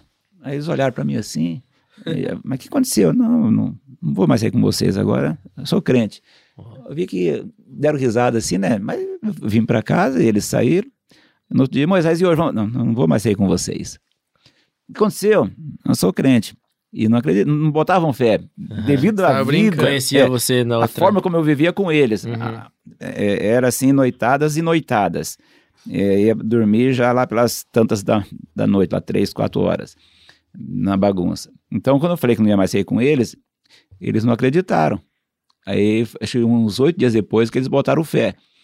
Aí eu falei para o pessoal da TV Coroasa, os que me assim, é, aproximavam mais, os mais próximos, falei, olha, eu não vou mais sair com vocês, mas eu convido vocês para a igreja. E cheguei a trazer aqui na igreja algumas pessoas que trabalhavam lá, mais mulheres. Aham. E vieram, de fato, conhecer a igreja, mas lógico, nunca se converteram. Mas eles viram que, de fato, houve uma mudança e nunca mais frequentei a vida noturna. Entendi. E meu pai fala que você batia uma bola boa, né, pastor? Jogava bem, né? Então, eu, eu, eu, eu- eu queria ser jogador, É. mas como meu pai, né, naquele tempo, aquela mentalidade assembleiana é. Conhe- Tinha um em casa. É. lá, tinha um em casa também. Aí eh, eu queria jogar bola, mas eles não deixavam. Aí quando eu era menino, assim, quando vim pra, pra Londrina, 12 anos, 13 anos, 14, vocês nem eram nascidos ainda, e a gente jogava ali na Vila Nova, a gente morava morei um tempo na rua eh, Itapicuru, Uhum. ali tem Tefé, tem Tinguis, então a gente jogava a rua de baixo com a rua de cima. Ah, eu formava o time, e a gente jogava na rua, Uhum. botava lá os dois tijolos para fazer o gol, e a rua assim, íngreme, mas não era para baixo, agora era para cima, É, virava. ficar vantagem, né? E vivia com os dedos arrebentados, né, cada lado meio fio, a bola e tal, e então eu, eu gostava de jogar bola. Uhum. Aí quando meu pai chegava final da tarde em casa, Moisés foi pra rua? Foi. Foi jogar bola? Foi. Aí já sabia, né? O rei já vinha. Esquentava Meu o pai fala que apanhou muito também. Acho que Então. o que mais eles é, foram excluídos, inclusive, da igreja, muitas vezes por causa de jogar bola, né? Aí, mas eu, eu gostava. Aí, eh, quando eu fiquei já mais de idade, como eu falei, Uhum. eh, aí 18 anos, aí já não. Eu fiquei assim um pouco mais livre. Uhum. Aí teve, eu não sei se precisar o ano, mas teve, acho que foi talvez a primeira vez quando Londrina formou futebol de salão. Uhum. E ia ter uma peneirada. E a peneirada seria lá no Palácio Futsal, lá na Brasil. Na Brasil, lá embaixo. Eu falei, eu vou lá. Aí, E tinha bastante gente mesmo, um punhado de gente. Aí foram colocando, tirava, colocava, tirava, colocava. E chegou minha vez, entrei e acho que eu fiz uma única jogada lá que o técnico gostou, falou, poxa, esse camarada tem futuro. Olha. Porque eu jogava de ala, né? Aham. Então, até hoje que eu peguei a, a bola na ala direita, atravessei toda a quadra, cheguei na, na, na, na esquerda e fiz o gol. Aí ele falou, então você pode fazer parte do, do time Londrina Futebol de Futsal. Salão. Uhum. Só que naquele tempo, é, futebol de salão não tinha como hoje salário, né? Era-. Londrina era tudo assim voluntário. Uhum. Eles davam assim tênis, Ajuda de custo agasalho, ali, talvez. aquelas coisas todas. Uhum. E ainda meu pai nesse tempo ainda não gostava, né? Mas já não falava muita coisa. Uhum. Eu morava nesse período ali perto da Metronorte, hoje ali na Brasília. Uhum. E lá o treino era 6 horas da manhã, que às 8 o pessoal ia trabalhar, Uhum. os que eram jogadores londrinos voluntários. E eu me lembrava de um fator que me ajudou muito. Falei, poxa, já que eu vou jogar bola, vou lá, vai ter exercício físico, tinha um professor de educação física, o técnico Uhum. e tal. O que eu fazia? Já começava o aquecimento de onde eu morava, atravessava, ia correndo até o Palácio Futsal. Nossa, Nossa, velho. Então eu chegava lá já aquecido. Aquecido, quase Eu ia cansado chegar já. morto. É, é, fazia isso. Chegar já falecido. E aí eh, houve algumas vezes que eu comecei a jogar, mas depois não tive mais como prosseguir, Uhum. porque eh, onde eu comecei a trabalhar, já trabalhava também, Uhum. começava às sete horas o serviço e saía às Aí quatro e meia. tempo. E lá tinha que ser até às oito Uhum. o treino. Aí foi um dos motivos que eu tive que parar, porque daí eu tinha que optar, trabalhar ou jogar. Aí como eu tinha que trabalhar, deixei. Lá, deixa eu, mano. Imagina o Momô, Profissional de jogador profissional. Era época de fuzil, futrica, esses caras? Exato, Aham. sim. O, o Jadir, Uhum. até o- há pouco tempo, não sei se ele trabalhava na Consórcio União, Hum, o Jadir. entendi. O Osmar é mais novo que você, eu acho, É, não, não a conhecia. conhecer, não. Uhum. Mas tinha, um, pe- hein? mas tinha um pessoal bom de bola ali na época. Quem diria que o pastor Moisés é jogador de futebol, Vai, você hein? que tá assistindo esse episódio, É. nunca eu acho que ia É, saber disso. Nunca. Se não fosse o MJQ. Se não fosse, eu já Você vê a importância, a influência. Que massa. Que legal, pastor. Então foi. E quando eu aí estava na TV Coroados e jogava bola lá também, lá, lá era assim, todo final de semana, né? Lá já era futebol é, suíço. Uhum. Era mais assim, bate Brincadeira. bola sábado, domingo e tal, então a gente jogava todo final de semana. E aí quando eu decidi ir para Pinda, aí foi um outro momento meio estranho. A maioria não, não, não, não entende, mas eh, foi algo de Deus. Não sei se hoje eu teria essa coragem. Uhum. Eh, Fé e coragem. Hum. Na época eu trabalhava, aí eu cheguei na empresa, pedi demissão. Então, ó, eu quero me desligar da empresa. E por sinal, esse que era meu chefe lá, era o Hélio, era o contador, ele mora aqui em Londrina, no centro da cidade. Por sinal, se eu não me engano, ele é o contador, ele é administrativo do PSTC até hoje. Hum, Ele se aposentou, uhum. depois começou a trabalhar com futebol, acho que ele, ele o Sussumo Obara, um camarada muito legal, legal mesmo. Uhum. E aí eu cheguei nele e falei, olha, eu quero demissão, eu vou para São Paulo estudar e tal. E Entendeu a minha razão e fez a rescisão trabalhista. Mas havia um- uma situação, assim, o mais implicante é que com a rescisão trabalhista, eu tinha muitas pendências ainda do tempo que eu de bagunça. Uhum. Cheguei a ter, hoje, eu, quando penso nisso, dá até um mal-estar. É, eu sabia quantas financeiras tinha em Londrina, onde ficava cada uma. Hum, Eu tinha empréstimos em todas elas. Nossa. Chegou a ter uma financeira com dois carnês. Nossa. E os juros abusivos, mas eu, eu tinha que fazer na época tal. Uhum. Aí, de vez em quando, né, tentava fazer, ah, comprar um carro, vou vender, ganho um pouco em cima, tentar dar uma Aham. equilibrada no orçamento. Aí, quando eu saí da TV, peguei a rescisão, zerei tudo que eu tinha, levou para Pinda, mas, Zerado. mas aí tinha um porém. Meus pais não tinham condições financeiras para me bancar em Pinda. Uhum. A igreja eh, não queria que eu fosse. Já fazia etádio, não, continuo fazendo etádio. O pastor Samuel, que faleceu recentemente, infelizmente, era um, foi meu grande amigo aqui na igreja. Assim, Samuel Azevedo, né? foi um camarada assim mais que irmão para mim. Não, Moisés, você não, não pode ir, não deve ir. Então, por isso não houve por parte da igreja disposição Ah, não de teve um ajudar, apoio da igreja porque não queria que eu fosse. Entendi. Não queria que eu saísse. Já estava envolvido naqueles, uma coisa até meio assim, é, a curto prazo aconteceu. Já no segundo ano que eu estava na igreja, eu já fui vice-líder da uma do pastor Gessé. Uhum. Veja só, eu tinha. é, aí eu me converti em agosto. Já no outro ano seguinte, já fui colocado como vice-líder de jovens. O líder é o Gessé Moreira? Era. Ah. E Você naquele, já entrou fazendo tudo, então. é, né, naquele igreja? tempo era, era eleição. Uhum. Era um período assim mais difícil, não é hoje a, a indicar. Tá, mas aí quando eu falei que ia embora, não, mas você já está trabalhando com jovens, você já faz idade. Eu falei, não, mas eu sinto em ir. Tá. Aí fui preparando e todo mundo é, se opondo, se opondo, e eu me ajeitando. Aí, quando faltava uma semana para mim embarcar para Pinda, um senhor que não está mais em Londrina, um empresário, falou: Moisés, é, como você vai fazer para ir para Pinda, se manter? Eu falei: não sei, não sei. Lá, eu não sei quanto está hoje, mas na época seria talvez assim perto de um salário mínimo, incluindo alojamento, estudo, menos material escolar, livros. Mas em média seria perto de um salário. Então, eu falei para ele, não sei, só sei que eu vou. E ele olhou para mim e falou, oh, Moisés, eu sempre fui contra. E usou uma expressão que eu lembro até hoje. Falou, olha, eu sempre usei uma ducha fria para te testar. Como eu vi que você sempre foi convicto da chamada para Pinda, eu vou lhe dar mensalmente um salário mínimo. Nossa. Até o fim dos seus estudos, inclusive no período de férias. Puxa, né, então já foi um... Tá, eu fui para Pinda. Três meses depois ele me ligou. Ô, oh, tudo bem, tudo bem. Você se lembra que eu falei da ajuda de um salário? Estou mandando? Assim, me lembro, tá vindo certinho. Então, a partir de agora, eu vou te dar dois salários. Olha só, Caramba. que mesmo. E foi fiel até o fim. E depois disso, coisas assim incríveis, é, que pessoas aqui em Londrina, que não tinham muita amizade comigo, mas começaram a me ligar lá em Pinda, oferecendo ajuda. Pessoas que nem conversava. Uhum. E então comecei a ver que era Deus trabalhando. E lá em Pinda, assim, todo mundo era muito sofrido, assim, a comida era bem simples, né? A gente brinca muito com os ex-alunos. Era arroz e feijão, né? Comida básica, chuchu, abobrinha. a mistura. Não, era toda carne. Era, era raro ter, né? Uhum. Pelo custo, pelo próprio Sim. custo. Hoje, qual, vai ser uma escola que vai um salário mínimo. Um salário mínimo. Dá estudo e comida e pouso. Uhum. Então, a gente entendia que era justo o que eles cobravam. Sim. E aí, para diminuir é, o custo da mensalidade, lá, os alunos podiam fazer tarefas. Ah, é, limpar a biblioteca, varrer pátio, lavar calçada. Então, cada um tinha a sua tarefa. E eu falei, eu, eu também quero ser incluído para diminuir o valor da mensalidade. Eu nunca imaginei que me dariam o que me deram. É. Porque lá tinha uma ala nova, uhum.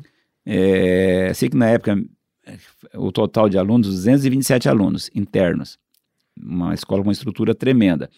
E tinha uma ala velha, muito velha mesmo, talvez já tinha uns 40 anos para lá, né? Uma condição já assim, caindo aos pedaços. E nessa ala velha tinha três quartos. É, cada quarto, quatro pessoas, dois beliches. E eu me lembro que era chamado de Urca. É, urca. É, por que Urca?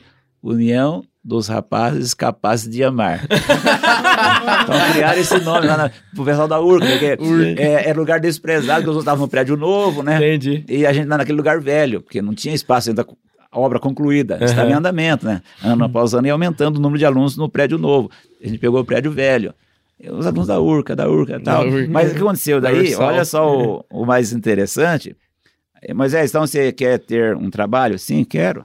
Então, o seu primeiro trabalho no primeiro semestre vai ser lavar banheiro. Não. Mas lavar banheiro hoje, gente, é uma, ah, tudo azulejado. É. Naquele tempo, era cimentão, cimentão na parede e o piso. Gente, que negócio, todo dia tinha que lavar aquele Nossa, banheiro. Um bucha, parede e chão, Nossa. cimentão. Seis meses eu aguentei para ter redução na mensalidade. mensalidade. Mas eu me senti assim um, um aluno privilegiado, porque alguns lá passavam assim uma privação tremenda. Pelo menos para mim nunca chegou o dia, e lá o pessoal ia muito assim na, na quadra, é, do lado de baixo da escola, é, tinha uma lanchonete, bar e lanchonete. Então a gente ia lá comprar algum complemento, né? Assim, para refeição, uhum. lanche e tal. E nunca chegou o dia de ter vontade de comer e não ter dinheiro. Uhum. Nunca chegou esse dia. Eu me lembro uma outra coisa também que eh, eu fiz. Um dia lá tinha dentro da escola é, uma livraria. Eu fui na livraria, comprei vários livros, livros grossos assim, ó. Eu sei que os livros assim davam quase que um salário mínimo naquela época. Aí quando eu cheguei no quarto, os outros colegas viram, uai, onde você achou dinheiro? Não, eu comprei pagar daqui uns 15 dias. Mas se tem dinheiro, eu falei, não, Mas como é que você vai pagar? Não sei. Deus proverá para si o cordeiro. Aí, ó, você tem uma ideia, é, no dia seguinte, que lá é, a gente tinha horário para tudo, começava às seis da manhã, exercício físico. Olha, no seminário? Isso que eu ia falar, pra quem acha que seminário pra ser pastor é moleza, É. né? Era assim, porque era um sistema Fazer rígido. pra ser pastor. É, mas a gente os alunos não gostavam não, lá no Vale do Paraíba, né? Muito frio no inverno, Nossa. mas era seis da manhã, É, o João- Meu Deus. era, aí é- era das seis às sete exercício físico, aí das sete, sete e meia era o horário do banho, né? Tomava um banho, das sete e meia às oito, café, depois oito horas já na capela. Aí eu, pelo menos quando eu estava lá, tinha esse, esse sistema assim já bastante eh, rigoroso, eu tinha, como os outros, também um horário para receber ligação telefônica. Uhum. Era finalzinho da tarde, não me lembro agora se era seis ou seis e meia. Era um horário assim, bem reduzido.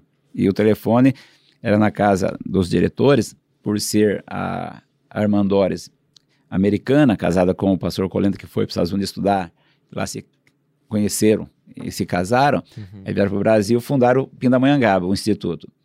Então, a casa deles era chamada de Casa Branca. Casa Branca. a casa deles, por- devido à questão americana já. Aham. sim, sim. Então, ó, telefone pra você na Casa Branca, Moisés, tal. E no dia seguinte, ó, com o nome do livro, ah, Casa Branca, tá, eu fui lá, Aham. atendeu o telefone, é aquele, tá. Aí fui lá, ah, é, aquele Londrina falando de tal, eu falei, sim, nunca tinha falado com essa pessoa. ah, ho- hoje é, eu senti de Deus de mandar pra você é, uma oferta, e eu tô mandando 200, na época era reais, né? É como dos livros dava 287, me lembro até hoje. Eu falei, que bom, que bom, Deus está te usando tal. Tá. Ele mandou duzentão na conta. Falei, mas ainda falta 87, um valor de 87. né? Aí no dia seguinte, o pessoal de São Paulo, morava em São Paulo, ligou lá em Pinda. Falou, olha, eu tô te mandando 100 reais para você pelo banco. Olha, sobrou ainda. Eu contei a história. Então, são atitudes que demonstram fé, convicção. Hoje não sei se eu teria essa fé. Depois de, de 31 anos de vida pastoral e mais três e pouco aí já fora da igreja, assim, em outras atividades. Mas aquele período foram assim, sabe, períodos de experiências com Deus. Eram horas difíceis, com certeza, Uhum. mas produziram muito, assim, para mim, a maturidade. E você já foi pra lá com o intuito de formação ministerial mesmo, pra pastorado, não? Sim, É, né? foi. Foi com essa intenção, e aí fiquei dois anos, voltei. A diretora, que era a Armandores, ela queria que eu voltasse. Falei, olha, Armandores, provavelmente não. Eu vim para Londrina, eles são muito rígidos, assim, é sistema americano. Sim. E já tinha é, já começado o período letivo do ano seguinte, e ela me ligou. Falou, o irmão Moisés, eu chamava irmão Moisés, o irmão não vai voltar? Eu falei, não, porque já retornei para Londrina, já reassumi alguns compromissos na igreja, estou aqui já bastante envolvido em outras coisas, não posso. Não, se você quiser, mesmo que seja com um pouco de atraso, você volta. Abriu uma exceção. É, mas eu decidi não. Mas, é- mas, mas você chegou a concluir o, o seminário. É, porque lá na época tinha dois anos era curso básico, três anos o bacharel e quatro anos o. Superior? Não, não, o dois era o, era o básico, três teologia, chamada teologia, e quatro bacharel. Ah, Ah, entendi. Então eu fiz o básico, dois anos. Entendi. Aí depois que eu fiz aqui no Pin, em Pinda, em Londrina, eu fiz No, no, no três Isbel? anos no ISBEL. Aí período Isbel. noturno das sete às dez, três anos para ter Aí o pegou bacharel. o canudo, né? É. Aham. Aí, mas aí lá em Pinhos, vocês terem uma ideia como que o pessoal era assim, então, é, seis da manhã, horário para se levantar, é, horário de almoço, rigoroso igual exército, da janta, e lá tinha, assim, a, a, a noite, 10 horas, tinha apagar tudo, Pagava luz. tudo. Nossa. é, 10 Bem horas. rígido mesmo. É, porque a ceia. E não podia haver nenhuma luz acesa em lugar nenhum. Então, mas eu queria ler a Bíblia. Hum. Era um desejo, assim, que eu tinha uma obsessão pela Bíblia. E a lanterna do celular? É. Não tinha nem, nem tinha celular. Pegar um vagalume pra Mas aí, o que a gente fazia, né? Tinha aquela. a- Era mais fácil pegar vagalume. É, catar e juntar. segurar. é, eu, eu tinha um, uma lanterna bem pequena. Olha lá. Eu colocava assim em volta do beliche, cobertores, né? Para não vazar a, A luz. qualidade. aham. e ficava lendo a Bíblia até tarde.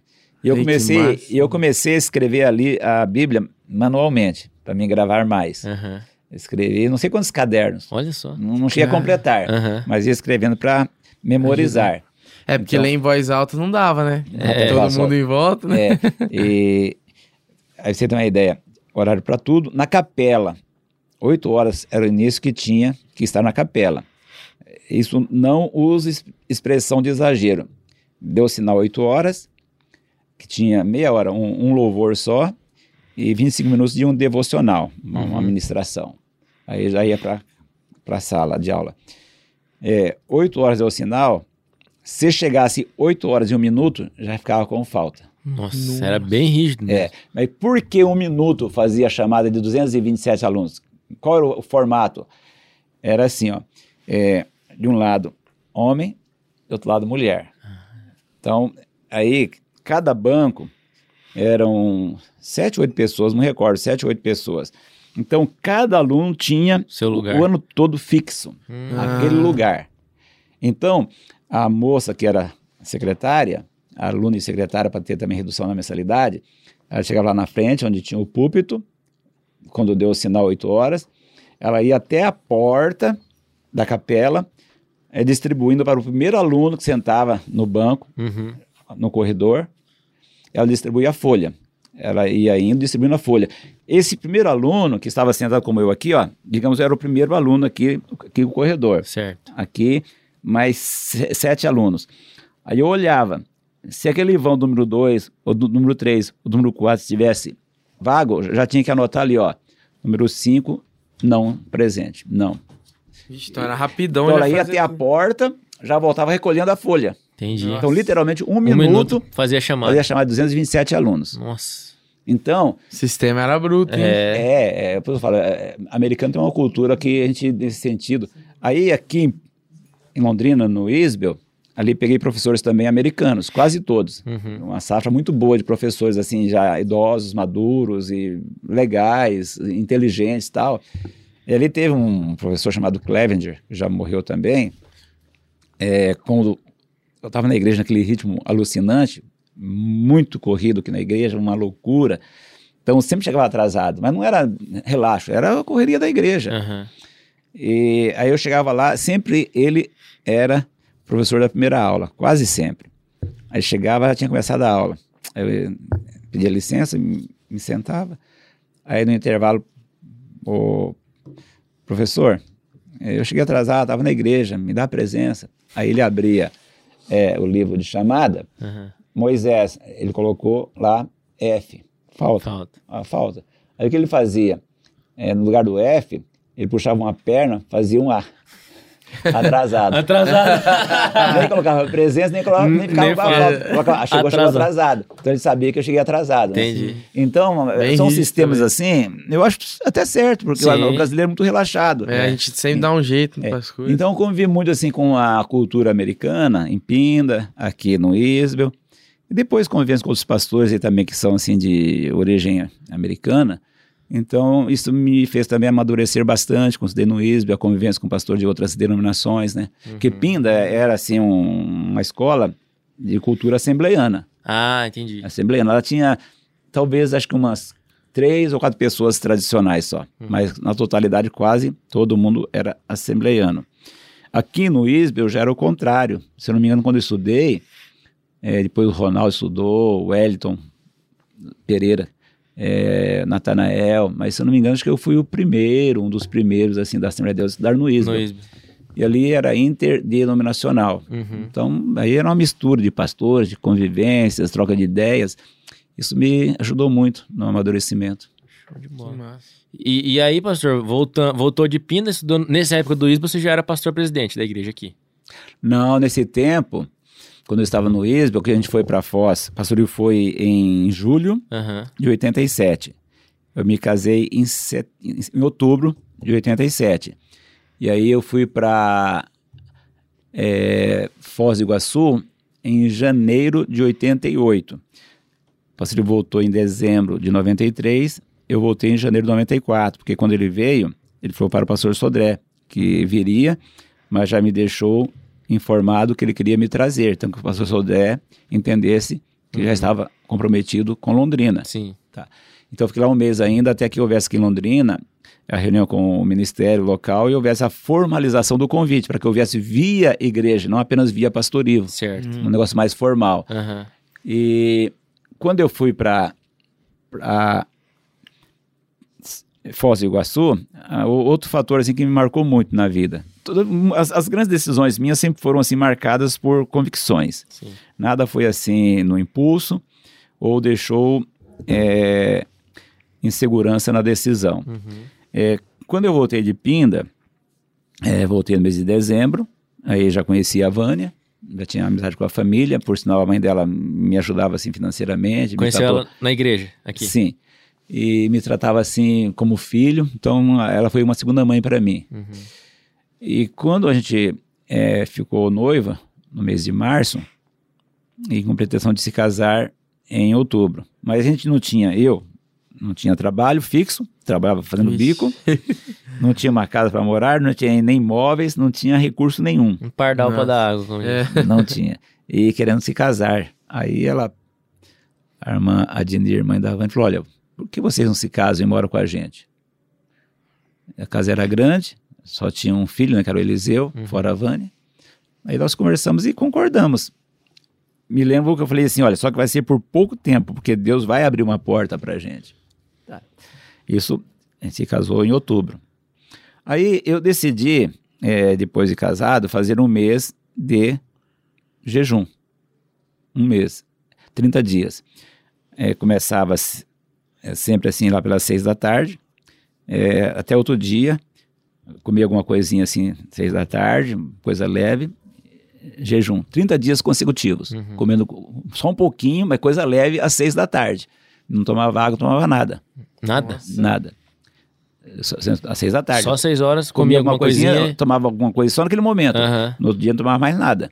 Então era um período de 24 horas Uhum. para me comer alguma coisinha e tomar uma coisa, água, alguma coisa, e 24 horas. 30 dias consecutivos, do dia 1 ao 30 do mês. Para que Deus abrisse uma porta. Aí quando terminei aquele período, já era é, dezembro. Aí o, o Samuel morava em Foz, né? Pastor Samuel Azevedo. Uhum. Ele falou, ô Moisés, aqui em Foz tem um irmão novo convertido, ele tem uma imobiliária e ele quer um corretor de imóveis. Eu falei de você para ele. Falei, Samuel, mas eu nunca trabalhei com imóveis. Já mexi com compra e venda de carros, bicos, rolos, assim, mas imóvel. Não, mas vem aqui. Falei, ah, tá bom. Fui lá em Foz. Aí cheguei lá, essa imobiliária era a maior de Foz, era a mais cobiçada Uhum. era chamada Delta Mar. E ela tinha, assim, acho que mais de mil móveis administrados, para ter uma ideia da estrutura dessa imobiliária. Então, qualquer corretor de Foz dava Sonhava, tudo então. de si para trabalhar nessa imobiliária. Uhum. Aí, cheguei lá, me lembro até hoje, numa segunda-feira pela manhã, saí daqui domingo à noite, de ônibus. Aí ele me levou até o escritório desse esse patrão, que por sinal vai ter alguma coisa assim narrada nesse próximo livro, um pequeno testemunho. Ah. E foi assim, muito, era o jeito dele, né? Muito assim, é, seco, assim, a- o jeito dele. Uhum. Nada de maldoso, mas um camarada de poucas palavras, ele falou, sou de poucas palavras, ele usou essa expressão. Uhum. Ele falou assim, assim como eu admito fácil, também demito fácil. Fiquei ouvindo, né? Chegar sem experiência. Ah, então. já ouvi falou, essa. Falou, o que eu posso oferecer para você, eu vou te falar. Eu preciso de um corretor sim, mas não perguntou mais nada. Falou, o que eu posso te oferecer, eu posso te dar é, um apartamento, um condomínio pago, te dou um carro com todas as despesas pagas, te dou cinco salários mínimos fixos Nossa. Ô, louco. e mais 50% de toda a venda que você fizer 50%? de comissão. 50%. De comissão. Eita. Falou, é o que eu posso oferecer. Tá bom para você? Vou pensar. Vou pensar. Fazer difícil. Vou jejuar mais um mês. Aí, aí pensei, "Acho que agora tem que me valorizar um pouquinho. É. Aí eu fiquei assim, né? Questão de, de, de segundos, né? Sim. Falei, Sim, está bom, mas sem demonstrar mais lá dentro, tava Sim, tava explodindo, explodindo de alegria. Falei, ah, está, sim, está bom. Pra começar, tá bom. Pra começar. Aí tá, mas o, o, o- que vem aqui, que eu quero que vocês entendam, que é o, é o lado irônico da coisa, mas feito por Deus, esse, esse, esse, esse aspecto, é que qualquer corretor, até por sinal lá em Foz eu estudei, que eu já tinha algumas matérias, fiz outras, consegui tirar meu Cresce. Então, eu, depois que eu parei de trabalhar, eh, eu suspendi para não pagar a anuidade do Cresce e tal. Uhum. E qualquer corretor para trabalhar em uma imobiliária, o fator indispensável é obrigatório você conhecer a cidade. E de preferência rua por rua. Uhum. Esse é o lado obrigatório de qualquer corretor. Eu não conhecia uma rua de Foz do Iguaçu. Nossa.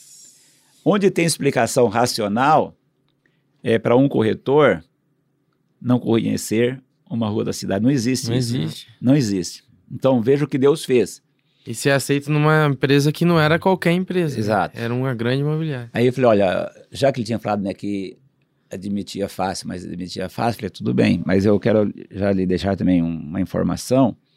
Eu tenho um propósito de trabalhar para Deus. Eu não sei quando, mas isso vai acontecer. Então, quando chegar a hora, eu vou pedir demissão. Falei, Já "Tá bom." falou pra ele. Falei, ele tinha avisado. Trabalhei três anos nessa imobiliária. Eu já, mas nesse período já trabalhava na igreja, porque eu tinha, na igreja, já comecei assim a, a assumir muitas responsabilidades. Escola dominical, ETAD, secretaria da igreja, ser tesoureiro da igreja, eh, cooperava nos cultos, evangelismo. Então, o tempo todo, assim, noturno, final de semana, Envolvido. envolvido na igreja. Com o pastor Ivo de pastor lá. É, pastoril. Então, foi assim uma, uma, uma fase para mim muito boa, porque aquilo que para muita gente já foi, talvez para alguns ainda, é a Europa, Estados Unidos, Japão, para ganhar dinheiro, para mim foi Foz do Iguaçu. Uhum. Então, eu me lembro que ali, em pouco tempo, o sonho da gente era o quê? Até- Até a casa da gente. Todos os móveis comprados. Comprei aqui na Vila Nova terreno, construí casa, cheguei a ter três carros nesse período. Nossa. Então foi um período assim, tanto que a, a última venda que eu fiz na imobiliária, é, lá se usava assim muito a questão de fazer venda em dólar, né? Era muito comum naquele período que ele em Foz do Uma Iguaçu cidade muito. é fronteira Aham. e muitos dos investidores eram do Paraguai, né? Coreanos, é, libaneses. Então eles investiam em Foz devido à segurança. E a última venda que eu fiz, aí deixou para fazer o acerto na semana seguinte, era um final de semana. Aí o, o patrão me perguntou: escuta, mas é, vai ter o acerto da comissão? Entrou um carro no negócio, era uma Paraty, que tinha poucos anos de uso, mas dava assim uma, uma- uma média entre 5 e 6 mil dólares. Seria a minha comissão nessa venda. Nossa. Falou, você quer pegar o carro? Eu falei, não, veja o que achar melhor aí da minha parte, é indiferente e tal. Porque tinha uma outra moça também que estava participando, Da venda? é, uma outra corretora. Uhum. E por infelicidade, o ladrão entrou e levou tudo, né? E aí eu falei para ele, ó, pode deixar a minha comissão, não precisa acertar, o que você fez por mim não tem nem como comparar. De fato, eu não quis.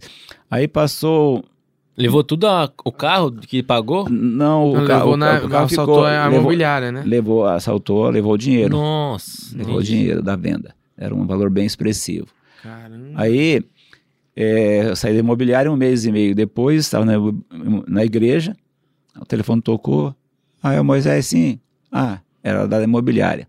Escuta, aqui tem um, um coreano, ele já passou no bairro, me lembro até hoje, o bairro Jardim Presidente, bem próximo do centro, um lugar muito valorizado.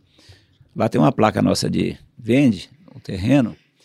E ele falou que compra, ele já viu o terreno, foi lá, viu o terreno, gostou, sabe o tamanho, mas só fecha o negócio for com você. Nossa. Você pode atender? Você já tinha saído, Já, já? tinha saído. Ah. Falei, vou, vou ir atender ele. Porque lá é assim, né? Quando Engraçado. o camarada bota confiança em você, É. libanês ou coreano, chinês, eles querem você. Mas sempre em segurança, É, né? daí eu fui lá na Você imobiliária. viajou até lá. pra- Não, tava na EFOS. Tava Tava, na. Ah, igreja você de não tinha, ah, você É, não tinha vindo pra Essa cá. altura, eu, eu já morava no fundo da igreja. Ah. Eu saí da imobiliária, fui morar no fundo da igreja central. Morei três anos no fundo da igreja central em Foz do Iguaçu. Três anos.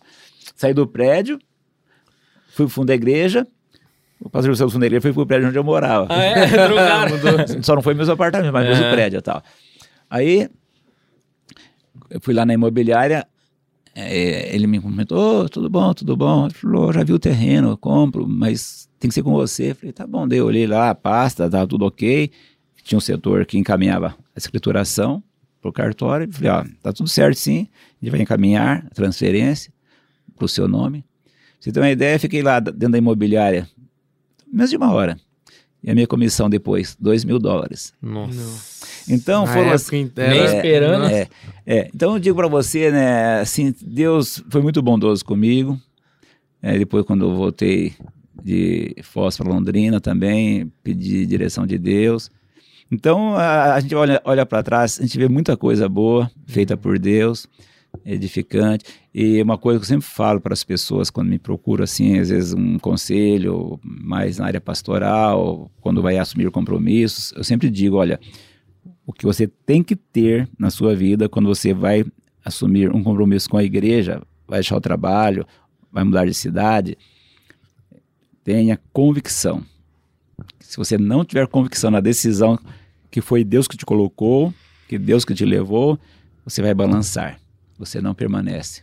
E de fato, então eu nunca tive dúvidas, por pior que fosse a situação, é, ah, será que foi Deus que me colocou? Puxa, eu acho que todo, todo pastor tem hora que ele tem aquela ho- hora de desestabilização, Sim. um momento de fraqueza, mas eu nunca cheguei ao, ao ponto de dizer, olha, eu não quero mais ficar na igreja, é pesado demais, não. Eu sempre tive a convicção que foi Deus. Que direcionou. É. Aí quando eu estava lá em Foz, trabalhando na imobiliária, era o meu melhor momento profissional e financeiro. Estava assim numa fase, falei para vocês agora. Uhum. Aí o pastor Ivo falou: Olha, nós nos reunimos aqui. Aí a o, o João tinha falado que eu estava em Londrina, mas estava em Foz. Aham. Aí falou: Olha, nós precisamos aqui na central um co-pastor. E nós nos reunimos aqui entre os pastores da diretoria e seu nome é o nome indicado para vir assumir aqui e morar no fundo da igreja. Uhum. Ele falou para mim, o pastor o irmão aceita? Chamava de irmão, né? Irmão aceita. Falei, pastor Ivo, me dá uma semana e dez dias para orar que eu preciso. Aí aquela questão, falou, convicção. Vai ter a convicção. Aí cheguei e falei, Vânia, aconteceu isso, isso e isso. E naquele final de semana ia ter em, em Foz do Iguaçu, na igreja, é, um evento do Círculo de Oração. E tinha lá em Foz do Iguaçu uma caravana de Londrina. Acho que era até o Coral, se não me engano, alguma coisa assim, uma caravana, um ônibus. Aham. Participou lá no sábado e no domingo. E aí no domingo à tarde eu fui levar o, o pregador para conhecer as cataratas. Era o pastor Oswaldo Silva de Goiânia. Aí fui levá-lo, falei, pastor, me ajuda em oração. Eu estou com uma decisão para ser tomada muito séria e hoje é o dia X. Eu e a Vânia fizemos um propósito. Se for de Deus para a gente deixar o trabalho e ir lá para o fundo da igreja, é, então que haja um sinal de Deus. E até minha sogra na época, ela, acho com todo cuidado, né, para não, trazer nenhum tipo de constrangimento, ela falou assim para a Vânia, a Vânia me contou. Ela falou: Ah, vocês sempre falaram que queriam ir servir. Se vocês estivessem mal financeiramente, vocês iriam na hora, mas como vocês estão bem. Daí ela falou: Não, mamãe, de mamãe, a gente quer convicção. Tá.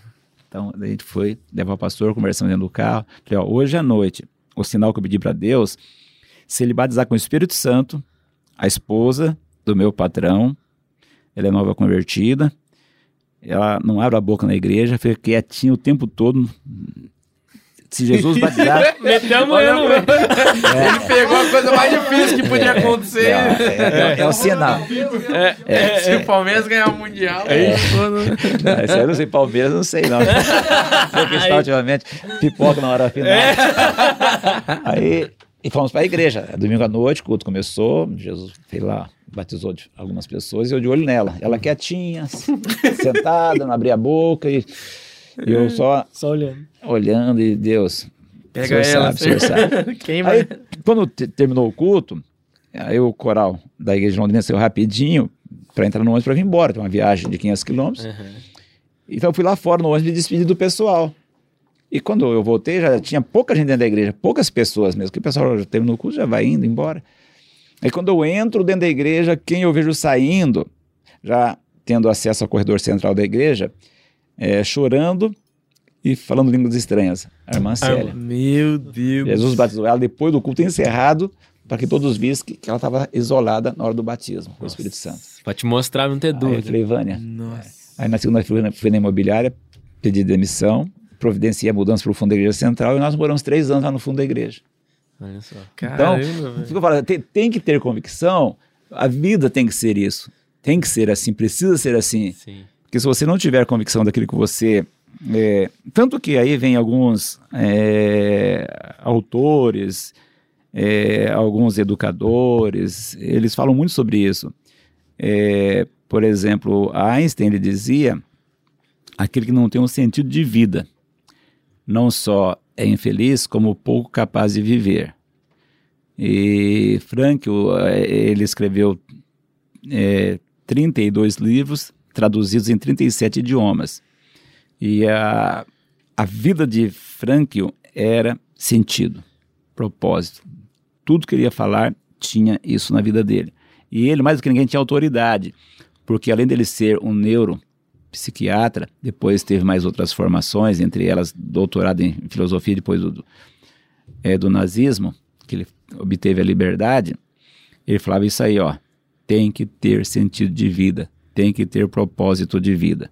Até esses dias falei, acho que aqui na igreja, né, aquela questão lá daquele fato que ele viu eh, lá nos Estados Unidos como professor de jovens universitários se matando, né, suicidando-se.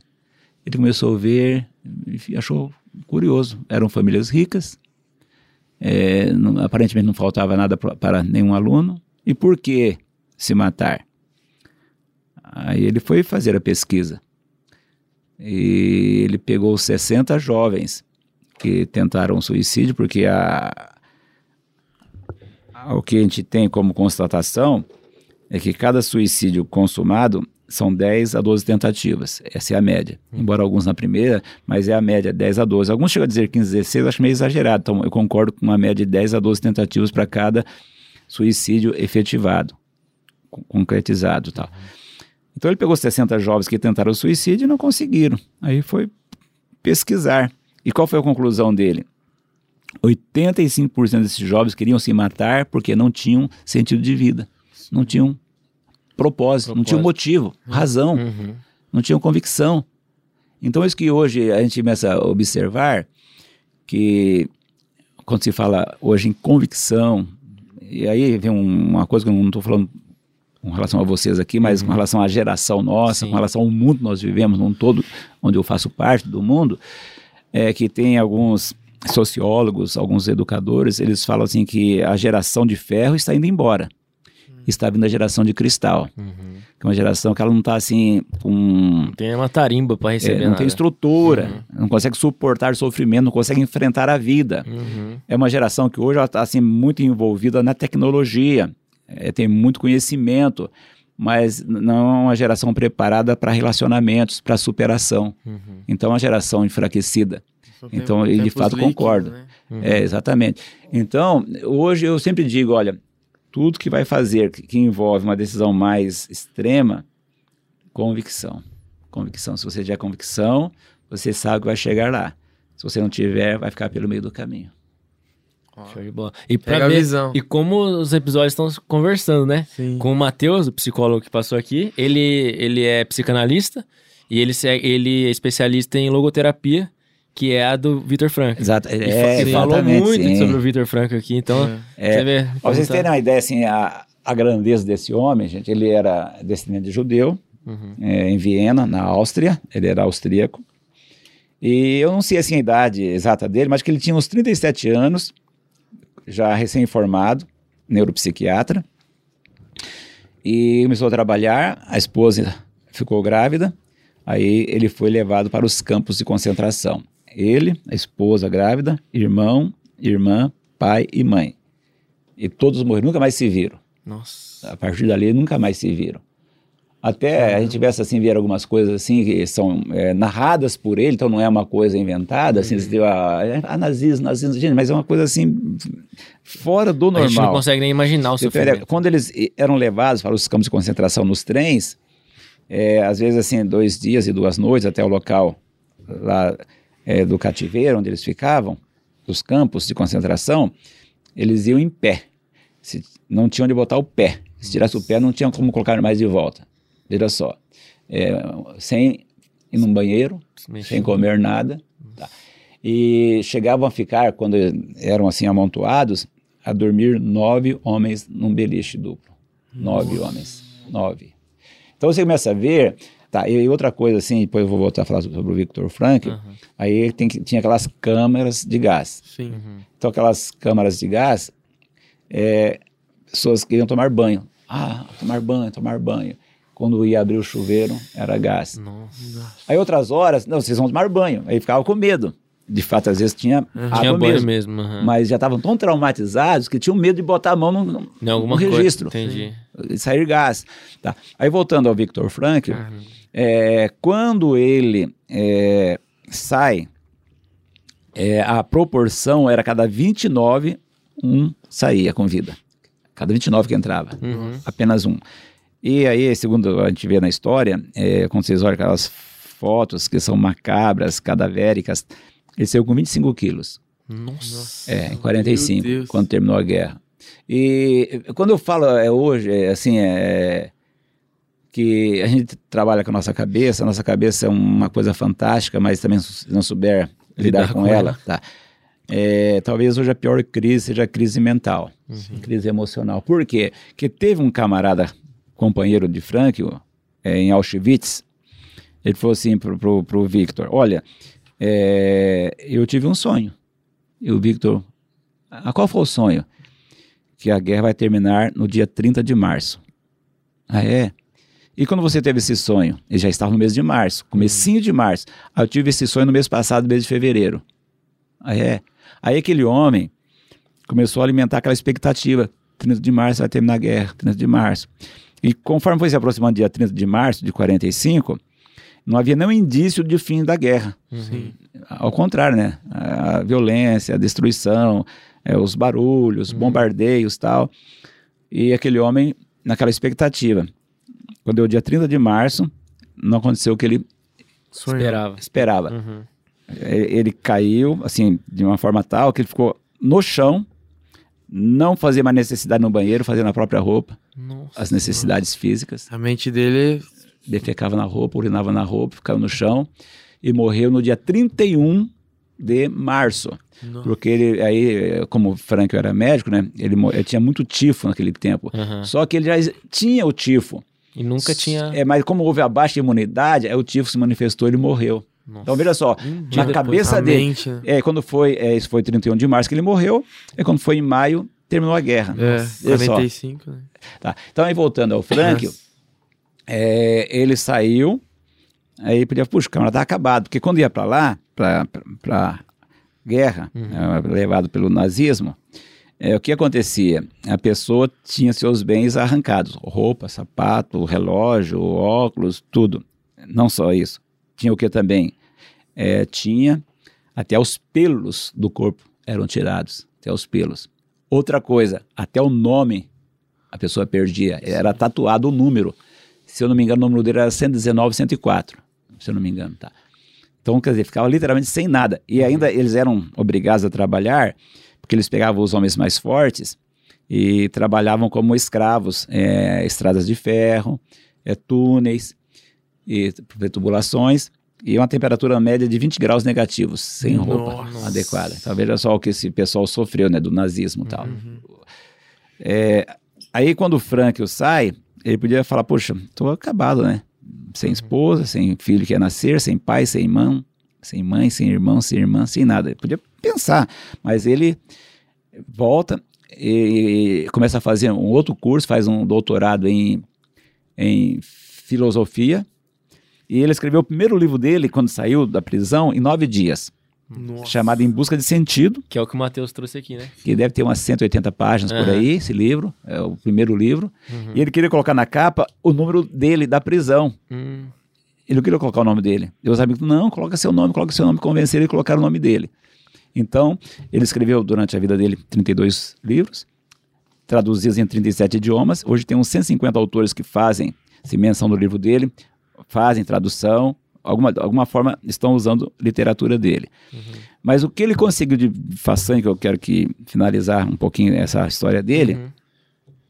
é que ele foi convidado a palestrar em mais de 200 universidades pelo mundo afora. Nossa. Mais de 200. Inclusive no Brasil duas vezes. Rio de Janeiro, Rio Grande do Sul. 200 universidades convidado a palestrar. ele recebeu 29 títulos doutor honoris causa nos cinco continentes. Meu Deus. Nossa. Então você vê, ele morreu em 97, com 93 anos. Então você começa a ver que, que história bonita esse É. homem. E o que ele fez dentro é, dos campos de concentração, gente, é uma coisa, se ele fosse é, assim, um, um homem que tivesse na posição dos apóstolos, ele seria um apóstolo Sim. porque ele tinha que cuidar das pessoas doentes. Porque essas pessoas eram colocadas no barracão, eram pessoas que trabalhavam, então havia um certo interesse que fossem mantidas vivas Uhum. esses homens. Pra trabalhar, né? E sabendo que ele era médico, então dava para ele essa responsabilidade. Não, você vai ter que cuidar dos doentes. Era um barracão onde era um amontoado de gente. Só que não tinha naquele tempo, não tinha aparelho para fazer exame, não tinha remédio, não tinha recurso. Quando ele recebia, quando ele recebia, ele recebia 10 aspirinas para cuidar de um amontoado de gente doente. Aí o que ele fazia na cabeça dele, mentalizava assim, ó, vou dividir em três grupos essas pessoas doentes. Ele ia no primeiro grupo, via as pessoas muito doentes, já prestes à morte. Ele falava, não posso fazer nada. Ficava ali ao lado, como se se solidarizando Uhum. com aquele grupo. Aí no segundo grupo, que eram pessoas intermediárias, né? nem mal tinha iniciado a doença, nem mal tinha um estado agravado, Uhum. intermediário. É, aí ele partia a aspirina no meio, dava para essas pessoas. E no terceiro grupo, eram pessoas que estavam começando aquele estado doentio. Uhum. Aí dava uma palavra de incentivo. Nossa. Então, o que ele fazia? Ele já organizou uma. É. E, e aí, quando ele terminava aquilo, ele estava assim tão esgotado, sabe? Aí ele ia lá para fora, se assentava sobre uma pedra e ficava olhando para o horizonte, assim, tentando dar uma espairecida. Então ele falava assim, ele falava assim, ó, em busca de solidão. Só quando ele falava assim, em busca de solidão, essa expressão solidão, dentro do, do, do, do- do contexto dele, Uhum. é, era em busca de um momento de solitude Ah, Solitude. entendi. onde ele estava a refletir. Porque nós temos hoje assim um pouco de dificuldade. O que é solidão? O que é isso? O que é ser solitário? Há, há muita confusão. É, eu diria que é, uma pessoa ela pode estar no deserto, literalmente no deserto, e não se sentir em solidão. Uhum. O outro pode estar no meio de um mar de gente, no meio de uma multidão, e se sentir em solidão, porque é algo interno. Uhum. Então eu diria hoje assim, que é, solidão é o interior esvaziado, enquanto a solitude é o interior preenchido. Então, é, Frank, ele tinha isso, ele precisava de uma solidão, quer dizer, um momento onde ele pudesse dar uma esparecida, renovação das A- forças a, dele. tecnologia atrapalha bastante você conseguir parar com seus pensamentos e refletir, Hoje em né? Hoje em dia, dia, tá? Sim. Então, para mim, ele foi um cara fantástico, pelo que ele representou, o que ele fez, o que ele deixou como lição, o legado dele como profissional. Então, eh, aí, ah, mas tem Freud, lógico, respeita, tem eh, Jung, para mim, outro camarada também que teve uma formação cristã, também Uhum. admiro muito, mas, assim, se a gente aliar a questão da teoria com a prática, para mim, Frank o leva à vantagem, porque ele experimentou os dois lados. Viu? É. Quando eu citei a primeira vez, fui motivo de zombaria nesse É. podcast. Mas, pastor, voltando pra, pra sua história. Então, e aí, assumiu como vice do, do pastor Ivo lá em Foz. E como que foi depois todo o aprendizado, o discipulado dele com, com você e até a- assumir a liderança aqui É. da, da nossa igreja? Como foi, né, essa responsabilidade de ser presidente De da- presidente da, da Assembleia aqui. É, aí quando ele veio de lá para cá, aí eu- ele fez o convite via ministério, Uhum. pedi para ele para orar, porque eu precisava de convicção, tal, daí eu vim aqui, a gente chegou num acordo, e comecei a trabalhar com ele. É, comecei a cuidar de Cambé, onde hoje é a sede, era a congregação. E, Que era junto, né? É, Era junto. e trabalhava aqui, só que chegou o ponto que não aguentava mais, era muita coisa. Aí eu falei, pastor Ivo, não dá para ficar nos dois lugares. Falei, não, mas mais um pouquinho. Falei, pastor, já tem seis meses, eu não consigo, não é que não quero, não consigo, tal. O senhor, o senhor decidiu, eu estou à disposição, mas eu não consigo ficar nos dois lugares, tal. Aí ele decidiu que eu ficasse na sede. Mas talvez muita gente não sabe, é, ah, olha, Moisés parou cedo, mas o que eu fiz? Eu não aconselho. Cada ano trabalhado, eu queria que valesse por dois.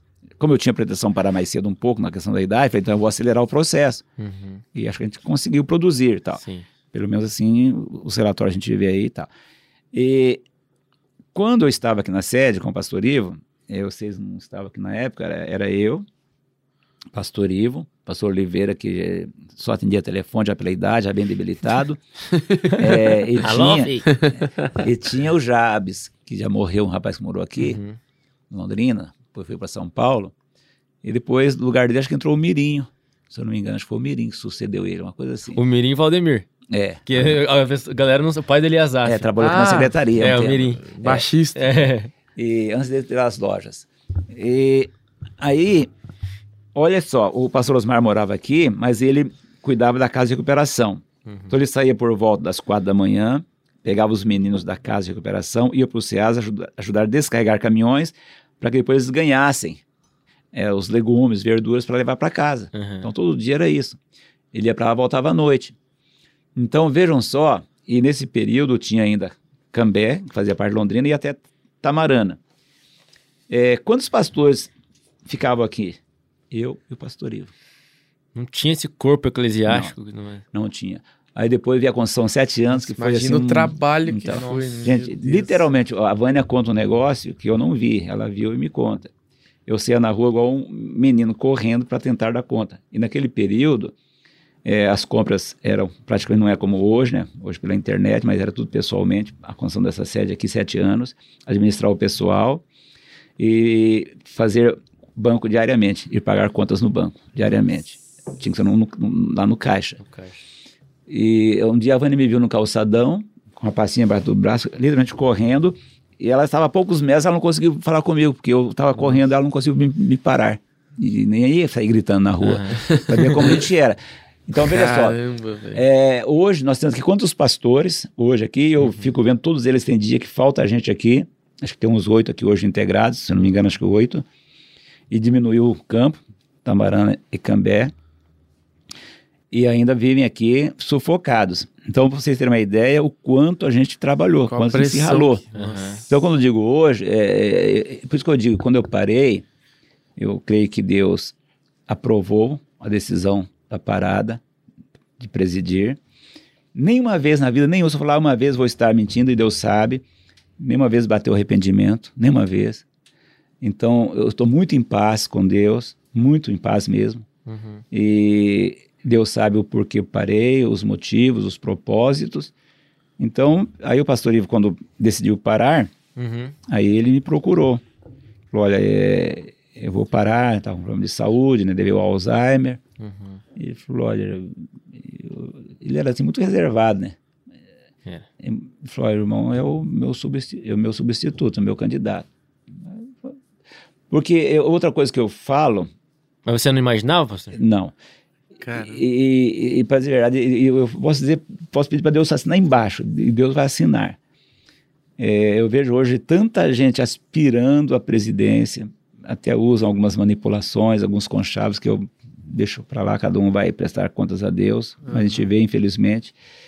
É, eu nunca ambicionei, eu nunca trabalhei, inclusive é, há uns anos antes dele parar, eu usava uma expressão, depois que eu caí em si, essa expressão ela pode ter uma resposta dúbia.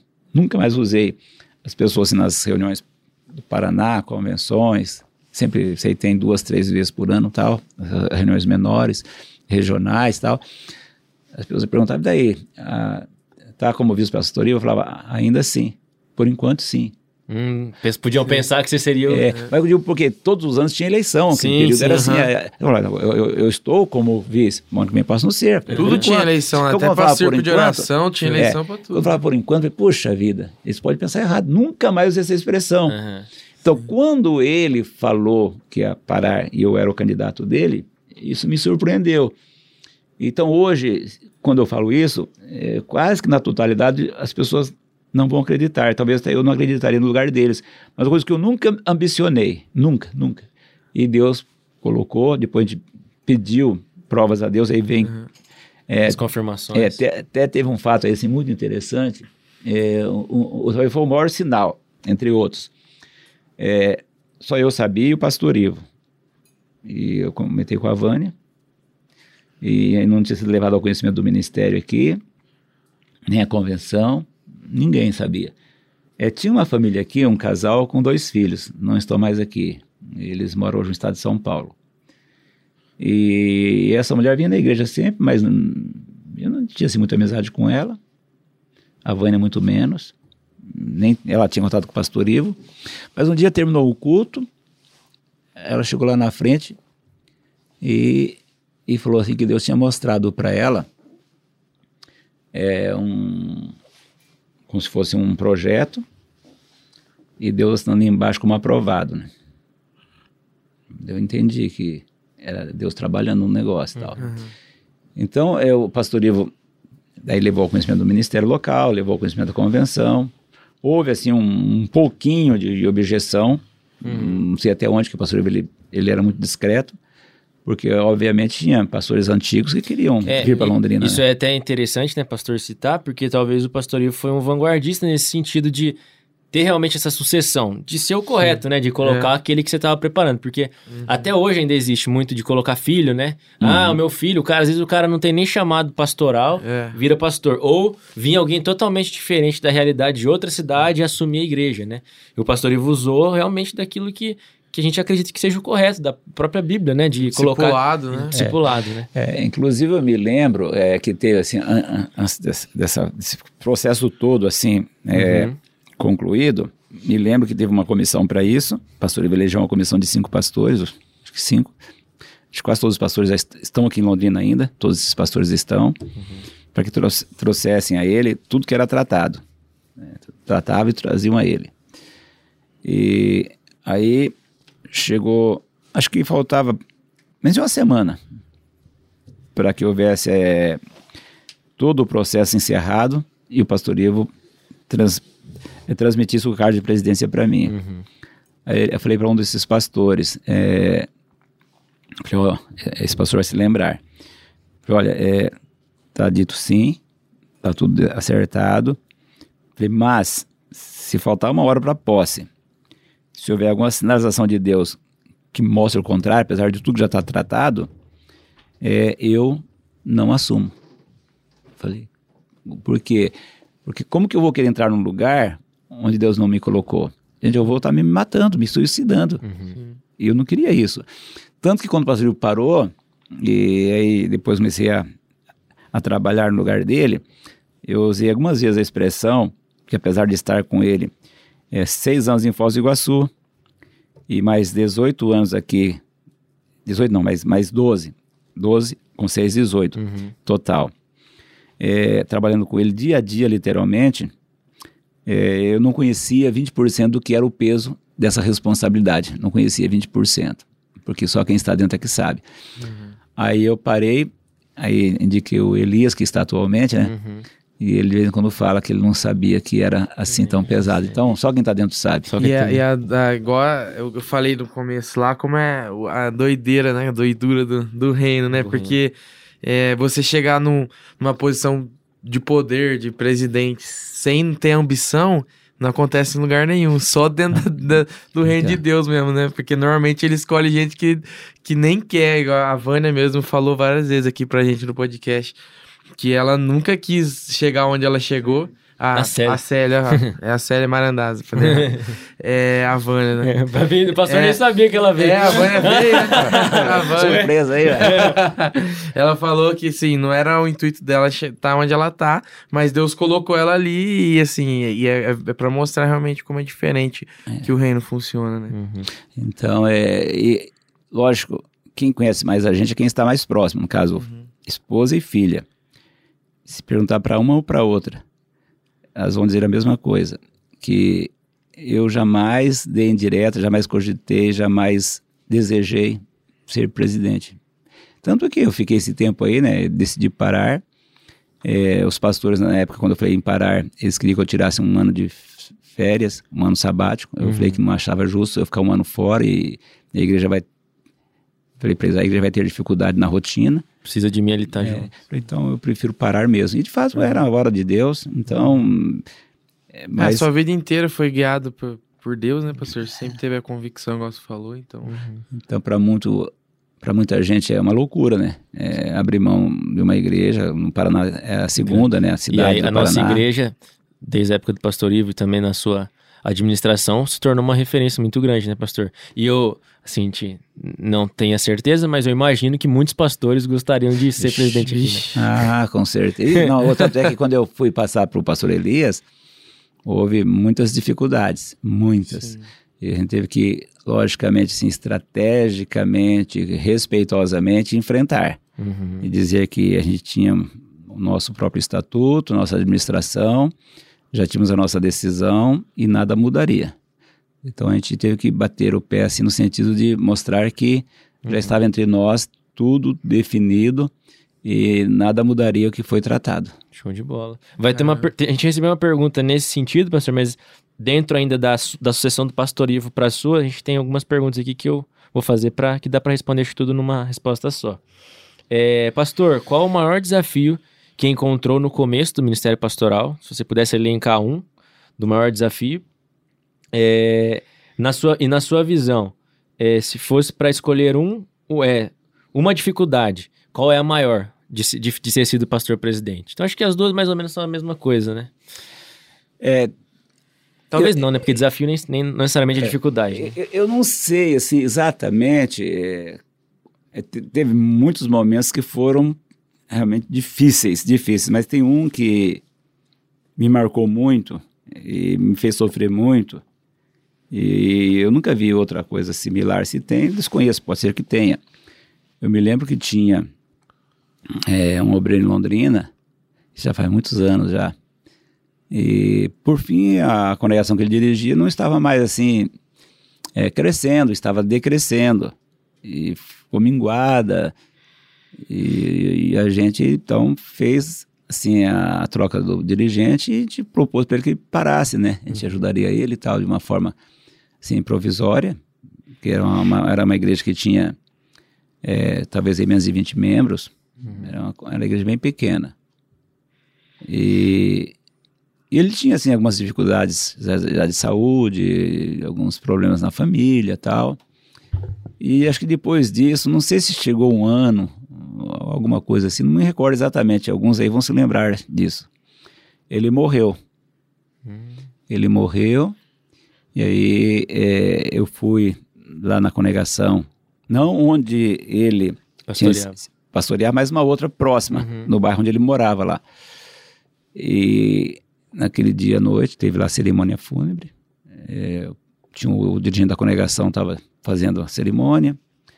Aí eu dei uma palavra tal.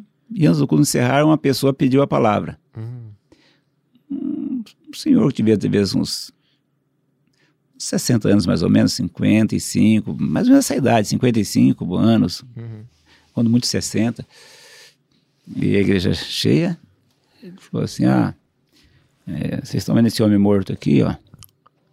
É, é meu amigo, conheço ele, conheço a família. E o responsável pela morte dele é o pastor Moisés. Meu Nossa. Vocês têm ideia?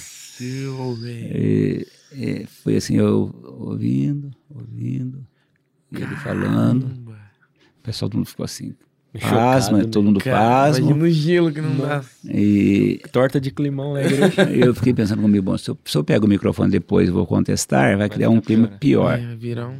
Então eu vou ficar quieto. Aí o dirigente percebeu que o clima era para encerrar o culto. Quando ele terminou de falar, falou, irmãos, vamos ficar em pé, vamos orar e encerrar o culto. Cara, E de fato fez isso. E só que depois, assim, né, situações surgiram, não, nem vou entrar nesse mérito agora, situações que apareceram depois que foi assim bem bem desfavoráveis a esse pessoal, bem desfavoráveis mesmo. Uhum. Porque a gente nunca ajuda de má fé, é, a gente nunca teve assim nenhum tipo de maldade, a gente procurou assim é, fazer com que a igreja e o obreiro é, tivesse assim uma boa relação entre si, igreja e obreiro. Mas quando a igreja ela fica minguada, vai perdendo, perdendo, chega uma hora tem que tomar decisão, Uhum. porque é, vai deixar chegar ao ponto de zerar. Fechar a igreja. Então, e de fato, é, depois lá, a gente, nesse bairro, ficou uma igreja grande, a gente construiu, um trabalho bom, mas esse talvez tenha sido um dos momentos mais difíceis Nossa, da minha vida. imagina Nossa, outro mais difícil que Deus do esse. céu. Um doce, né? Então, É. não tenha sido, mas foi um dos mais difíceis. Nossa. E foi bem, e foi no começo daí. Ou, ou já fazia Ah, tempo que você... acho que eu tinha de presidência, acho que uns fez uns três anos. Nossa, mas era Muito recente. É, três- três, quatro Você ficou anos. quanto tempo mesmo, pastor, na presidência? 13. 13 Treze. anos. Caramba, velho, Rapaz. que, que tenso. Que tenso. Nossa. É, esse foi. E depois teve muitos outros momentos assim, né, de, de confrontos, é, até assim, ameaças. E, mas a gente confia, né, a convicção que a gente tem, né, é isso que faz nessa hora você ficar firme, né? Sim. Apesar que dá uma, um choque, dá um impacto, mas a gente se mantém firme porque sabe que foi Deus que colocou a gente ali, né? Se Deus colocou, eu sempre digo, né? é, Deus não se responsabiliza pela irresponsabilidade do homem, mas quando Deus chama, Deus sustenta, né? Mantém de pé. Sim. Sim. E eu acho que uma coisa também que, que deve ser complicado. Primeiro é que pastor presidente, o, o pastor tem que ir muito velório, né? E também, assim, como é uma parte de, de auxílio, né? Que você, que é o papel do pastor, é muita tragédia que o senhor já viu de perto também. Deve ser bem complicado, né? Ah, muitas, muitas. É, aí vem um lado, é, ah, vamos botar na balança. É, tem mais coisas boas ou mais coisas ruins? É óbvio que tem que ser mais coisas boas e muitas vezes mais, porque se for elas por elas, já tá Alguma coisa errado. tá errada. Então, na, na minha vida foi assim, há muitas coisas ruins, mas muitas, muitas coisas Sim. Assim, grandiosas, Uhum. diria, né? Cheguei a ver eh, Jesus ressuscitar uma criança, a gente Nossa. participou. É, um outro fato que eu vou contar aqui, que poucos sabem, para vocês verem, né? O, o que Deus faz, eu digo o que Deus faz. Logo quando o pastor parou, ele tinha uma forma de administrar. E, e a gente respeitava, eu sempre dizia para ele que sempre fui submisso a ele. Isso aí, que a própria família dele, que ainda hoje tem a minha Raquel aí, Uhum. Ela pode atestar. Então eu sempre respeitei o pastor Ivo em tudo, submisso a ele, mas ele sabia, eu já tinha falado para ele, que não concordava em tudo. É, assim como o marido e a mulher. Sim. Um gosta de roupa preta, outro roupa azul, ah, feijão preto, feijão branco, arroz mais duro, arroz mais mole. Quer dizer, de questão de preferência, Sim, de gosto, sim. gente. Ninguém é igual a ninguém, não existe xerox. Sim. Deus não fez ninguém xerox, tá? Então, é, eu sempre falava, pastor, mas tudo que o senhor decidir, eu tô respeitando. Sempre. Embora não concordasse com alguma coisa, mas respeitava tal. Então, quando é, a gente estava assim, né, né, nessa fase da transição, que ele parou e eu comecei a trabalhar, eu já fui assim de maneira muito respeitosa a ele, mudando a forma de trabalhar a administração, é, a- na questão das reuniões, as tratativas, fui mudando. Uhum. E foi assim uma mudança até meio rápida. E já deu um efeito assim muito grande mesmo, assim, um aspecto financeiro, motivacional. Então, se olhar aí vai perceber depois quais foram essas mudanças que ocorreram. Uhum. E como eu fiz algumas mudanças, né, no tempo do pastor Ivo, é- era o jeito dele trabalhar, é, cada congregação construía a sua de acordo com seus recursos Uhum. que tinham ou ficavam lá. E quando a gente parou, a gente falou, olha, vamos trabalhar em Londrina é como se fosse um consórcio. Todo mundo vai contribuir, cada um vai ter sua hora. E de fato isso elevou muito assim a questão financeira da igreja, econômica tal. E como a gente mudou o sistema, a gente detectou dois problemas de imediato. É, primeiro problema era uma igreja aqui na Zona Norte que tinha recém saído da fundação, acho que tinha talvez lá meio metro, um metro de tijolo subindo. E o camarada, na época, naquele afã de querer construir, querer construir, ele começou a pegar dinheiro emprestado, comprar material, usar cartão de crédito de irmãos. Ih, E quando ele foi ver, isso há, parei há três, mais três e meio, 16 anos e meio atrás. Quando ele foi ver, eh, tinha uma, uma dívida de 70 mil. Louco. É. Aquilo me deu assim um impacto. Falei, Meu Deus. Tá. Mas nesse mesmo período, como a gente mudou o sistema, né, veio- como a gente mudou, a gente constatou o que tinha de errado, a gente começou a pegar, começou a ver.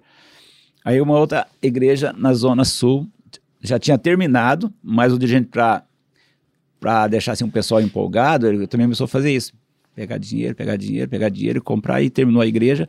E quando foi ver, tinha 80 mil. Nossa. 150 mil a 16 anos e meio. Aquilo me deu um Meu Deus, choque. 150. Nossa, era- assumindo a, a presidência. Aí eu, eu me lembro até hoje que um dia eu fiz uma oração a Deus, Deus, o senhor sabe que eu nunca chorei diante do senhor pedindo dinheiro para mim. Mas hoje para a igreja eu peço, chorando. Eu preciso do teu socorro. Então o que a gente fez para dar uma amenizada, Uhum. a gente pegou de uma pessoa dinheiro suficiente, que graças a Deus ele sempre teve crédito. Do agiota, brincadeira. A já, tá repreendido, é, mano. a já, já tinha, já tava pagando 7, 8%. É. Ele pegou o juro bem baixinho. Falei, ó, a gente precisa. Na época foi 2, não era alto, mas Aham. para ah, 6, 7, 8%, pagar Sim. 2 já era. Então vamos pagar 2%, dever só para um credor, Aham. que eram muitos, vários. Vamos concentrar tudo numa pessoa só. Tá. E aí começamos a pagar juros, só que nós pagamos juros por uns máximo três meses. Aí, e orando a Deus, e aí nesse período surgiu o terreno para comprar lá no Sérgio Antônio, que o terreno fica no fundo da igreja. Hum. Que eles já tinham assim um sonho antigo do, do terreno ao lado direito, para quem está dentro da igreja, mas perderam. Alguém comprou e construiu. Uhum. Lado esquerdo era o sonho. Alguém comprou e construiu uma casa. E eles estavam espremidos, não tinha nem onde fazer escola dominical. Nossa. Aí surgiu o terreno do fundo, que era até de um irmão de uma outra denominação, aqui em Londrina, evangélica. Ele procurou o Elton, o Elton me procurou, eles vieram aqui. O Elton, carinhosamente chamado Bigode. É, falou, ó, é, na época, 75 mil aquele terreno. Aí o Elton falou, a gente tem é, 40 mil de- de- já reservado para esse fim, mas ainda falta 35. E a gente não podia perder. Aí procurei essa pessoa, peguei mais 35 dela. Eu Falei, não tem como Nossa. perder. Mesmo com... Então, quer dizer, a- aquele saldo foi elevado para Subiu. 185 mil. Entendi. Tá. Mas isso era uma coisa só interna. Quem sabia era eu, o Ronaldo como tesoureiro, o pessoal da diretoria, porque não ia ficar falando, ó, tá assim, assim, assim. Uhum. Não, vamos contornando, vamos administrando. Uhum. Então, fora disso, ninguém sabia, só assim, as pessoas que cuidavam mesmo da- dessa parte, administração e financeira. Aí me lembro, um domingo à noite terminou o culto aqui, uma pessoa que eu nunca tinha visto assim ali na, na, na frente, sempre ficava lá pro fundo, isolada tal, me procurou, pastor, pode falar um pouquinho com, com você? Sim. Ó, tem aqui um envelope que o meu irmão mandou para o senhor, esse envelope. E aí dentro tem um tipo de recomendação. E eu falei, ah, é? Eu falei, eu posso abrir o envelope? Ela falou, sim, entrou na minha mão. Aí quando eu abri o envelope era um cheque de um, de um banco lá de, de São Paulo. Aí, e agora me perguntem o valor desse cheque. Canta. 185. Nossa. Nem um centavo a mais, nem um centavo a menos. Exatamente, 185. Quase desmaiou lá na igreja. Meu Deus, Não é eu fiquei, meu. Deus, mas que coisa incrível. Caramba. É, aí na segunda-feira, o Ronaldo estava, nesse período, tava, acho que ele estava viajando, estava de férias, né? Nesse período, eu falei, puxa, ele vai voltar ainda daqui a uns dias. E ele que fazia os depósitos, assim, né? É, pagamentos, tudo no banco, mas assim, os depósitos, ele que mexia com depósito, os dízimos, tudo. Amanheceu, segunda-feira, eu fui no banco, fiz, fiz, fiz, fazer o depósito, né? Foi rápido, né? Vai que... Vai três, que três dias para compensar. arrepende. Né? três dias. Aí, três dias aqui naquela expectativa, né? Três Jejuou dias. aí, sem- nem seis horas não comia. É, três dias estava o dinheiro na, na conta da igreja. Olha só que bom. Então, aí foram isso, uma das ocasiões, ou muitas outras ocasiões, se eu fosse contar para vocês, a gente fica horas Sim, aqui, ó. teve a compra aqui, né? do- É. Dos terrenos aqui ao não, lado da é- igreja. não, mas isso ainda foi pouco em relação a outras coisas que Deus fez. Então, É. eu digo para vocês, então essas coisas vão dando a gente assim uma estrutura de suportar, de aguentar, de enfrentar, superar e saber que é Deus, o negócio é de Deus, É, ele está aqui apenas tá como alguém que está controle, né? usando um canal, um Instrumento. instrumento. Então, muitas vezes assim, tem valores aqui eu digo dizer para vocês assim, valores que eu até hoje contabilizei na época para ter assim uma noção, pode passar 10, 20 anos, é, fiz conversão em dólar de, de valores que surgiram assim de maneira muito inesperada. Uma delas foi de 125 mil dólares de uma pessoa, Nossa. que eu não dava nada, nada assim, questão de poder aquisitivo. Aham. A pessoa chegou aqui e fez transferência para a igreja. Deu 10% do salário dele. Não, ele não, ele, ele, ele verdade, ele, ele é aposentado, era na, na época aposentado, Aham. e ele, com certeza, ele, não- ele, ele ganhava assim, não sei dizer, mas acho que para ganhar muito, talvez aí três salários mínimos. Mas ele foi economizando, era sozinho na vida. E- ele falou que aquele dinheiro era de. Deus. E, E deu. então, falo de muitas outras coisas. Então, por isso que eu digo para vocês que é gratificante, é uma coisa assim meio até meio inexplicável, ao mesmo tempo que a vida pastoral ela Duro. suga a gente, desgasta a gente, consome a gente, e tem certos planos de Deus, certos desígnios, certos projetos que nos fazem gemer, nos fazem chorar, mas ainda assim é a melhor coisa. Você está exatamente no centro da vontade de Deus. Porque quando você está no centro da vontade de Deus, é, aquilo que hoje te faz gemer, amanhã te fará sorrir. Aquilo que te faz chorar hoje, no futuro vai te trazer felicidade. Então eu sempre trabalhei nessa forma e é muito melhor você, olha, eu estou sofrendo, mas dentro do propósito de Deus, do que dando risadas fora da vontade de Deus. Sim. Caramba. Nossa. É, tem mais pergunta aí? Tem Diego? pergunta envolvendo aí a sucessão para o pastor Elias. Não sei se Ah, você tá. você vai perguntar alguma coisa antes. Não, disso. eu pergunto no final. Então tá. Para encerrar, né? É. Depois a gente vai falar do livro no É, final. então, né? exatamente sobre isso aí, que eu, depois que o senhor responder, O qual Senhor, é, o Senhor Jesus vai responder a o pergunta. Senhor vai. Jesus, é, que o Senhor Jesus responder, é, porque assim, né, você demonstra, você demonstra que lê muito, né, quando começou esse interesse por ler, é, não só a questão da Bíblia, mas também outros livros, que eu acho que, que você lê bastante, inclusive a Solange, que já trabalhou, que é minha sogra, já trabalhou na sua casa, falou que o senhor, que você passa bastante tempo lendo, né, então é... E quando começou esse interesse, qual é o seu processo de escrita? Como você começou a escrever e, que, e como é que você faz para escrever, como, como escrever esse livro e tal? Então, é, é o seguinte, enquanto eu estava aqui na igreja, eu não tinha tempo. Eu fiz vários cursos, né? É, alguns cursos aí fiz pós também, mas, mas talvez era uma, uma tentativa de, de obter conhecimento, mas no final era só praticamente. Até uma vez eu falei para um professor do ISBEL, falei, olha, eu estou entregando esse trabalho aqui só para cumprimento de protocolo mas eu não estou absorvendo nada, eu não estou preparado para ler nem para reter. Tão esgotado que era na igreja. Então, quando eu parei, aí comecei a ter tempo. Aí comecei a. Quando eu comecei a fazer esse curso, ainda eu estava na, na presidência. Uhum. Eu falei, mas por que eu estou fazendo esse curso aqui? É- era mestra- mestrado? esse já era doutorado, Doutorado. depois do mestrado já Uhum. também. É, por que eu estou fazendo esse curso? Mas quando chegou a metade do curso, fui entender que não era o curso em si, mas era o livro. Que, tinha, que era o fruto. É, e por incrível que pareça, isso eu digo porque a Vânia, ela já falou para muitas pessoas, não, não- nem foi coisa minha, nem iniciativa minha dela e da própria Rebeca, é, Deus usou a produção desse livro para mudar minha vida.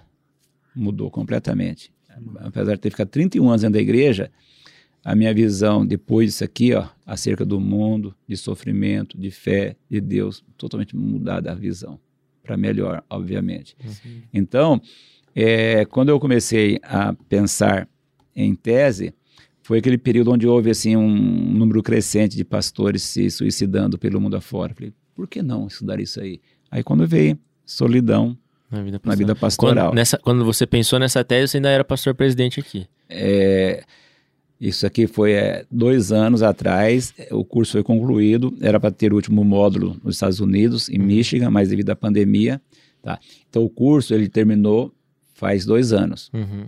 E essa tese foi iniciada dois anos antes de findar o curso, que quando é um doutorado assim, quatro anos, Uhum. a metade já começa a tratar da tese, que é Entendi. o essencial do curso. Uhum.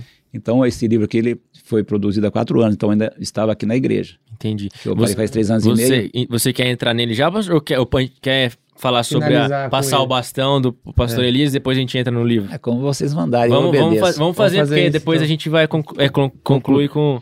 É, Com o livro. fora as últimas duas Fora as perguntas que a gente últimas sempre faz. Então, pra, pra- nesse assunto, primeiro, tem um- uma leve puxada de saco aqui do careca mais bonito da Assembleia de Deus, pastor Só Pablo Arthur. de saco. É, mais bonito. Verdade, não é uma demagogia. Aí. Pastor Pablo, a gente não revela os nomes da, de quem manda a pergunta, mas nesse o caso eu vou Ronaldo vai falar. ficar bravo com você, essa Verdade. Então, o careca mais o que da Assembleia de Deus? Mais ou mais, menos. Mais ou menos. Pega.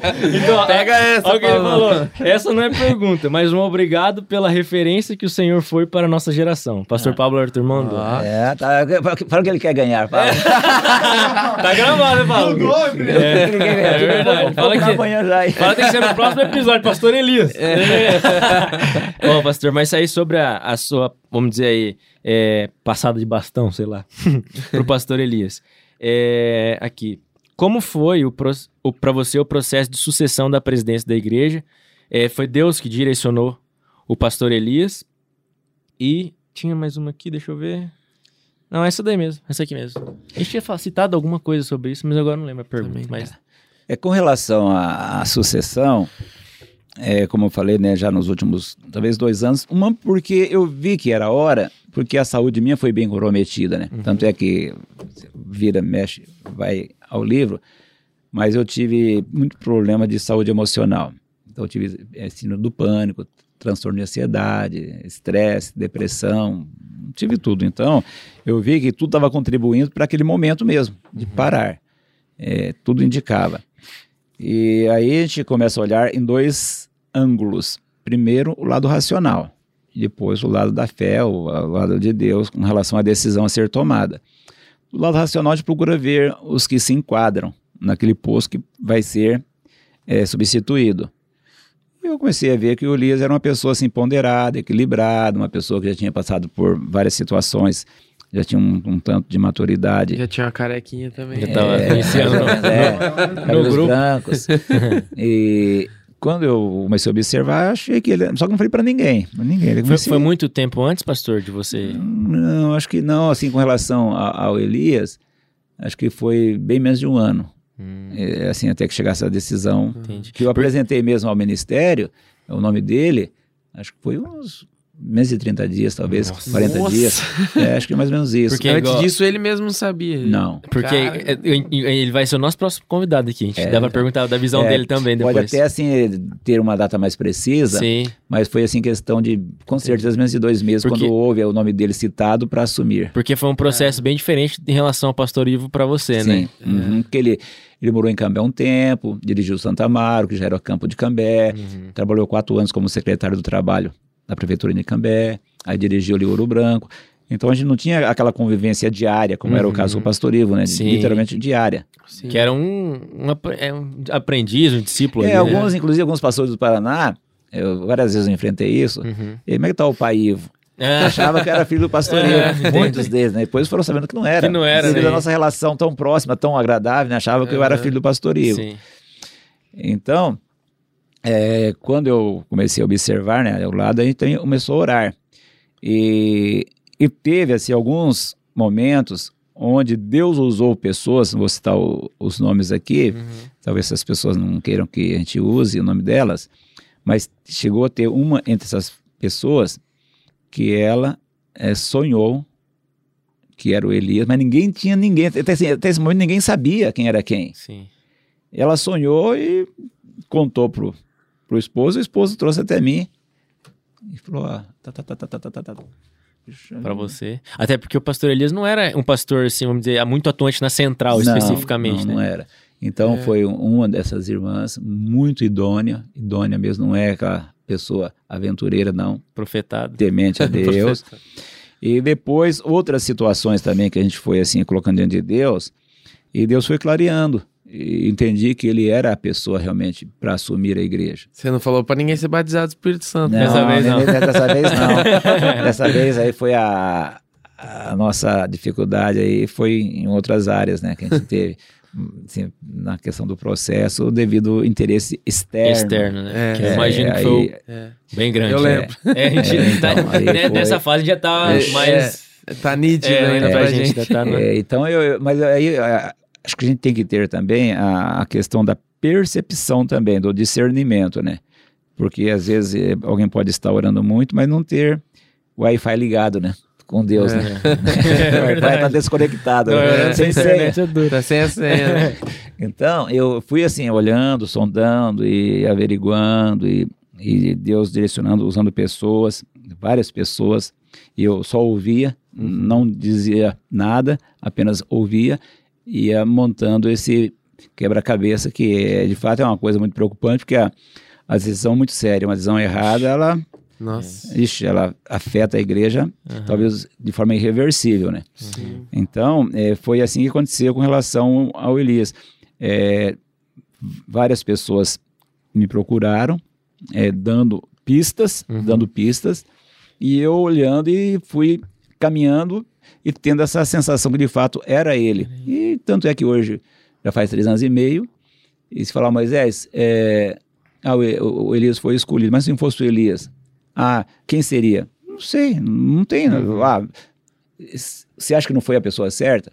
Jamais pensaria isso. Para mim, foi um processo, ele teve uma conclusão, A conclusão, pelo menos para mim, ela está dentro da expectativa. Sim. É, foi feito o que era para fazer, Uhum. Caminha bem a igreja. É, você fala, "Ah, mas ele, ele faz o que eu fazia igualzinho? Não, porque cada um tem sua personalidade, Aham. cada um tem sua forma de trabalhar, de administrar. Então, me dou bem com ele. A gente, de vez em quando, sai, almoça, um café, bate papo. Quando ele tem alguma dúvida, ele me procura, alguma sugestão, a gente troca ideia, assim, respeito ele. E falei para ele uma coisa que ele sabe, falei por mais uma vez, que eu nunca ia interferir na administração dele até hoje. Não interferi. Tem gente que me procura, ah, fala com ele, gente. Não. É, se um dia ele me perguntar, eu compartilho, mas eu procurar ele não.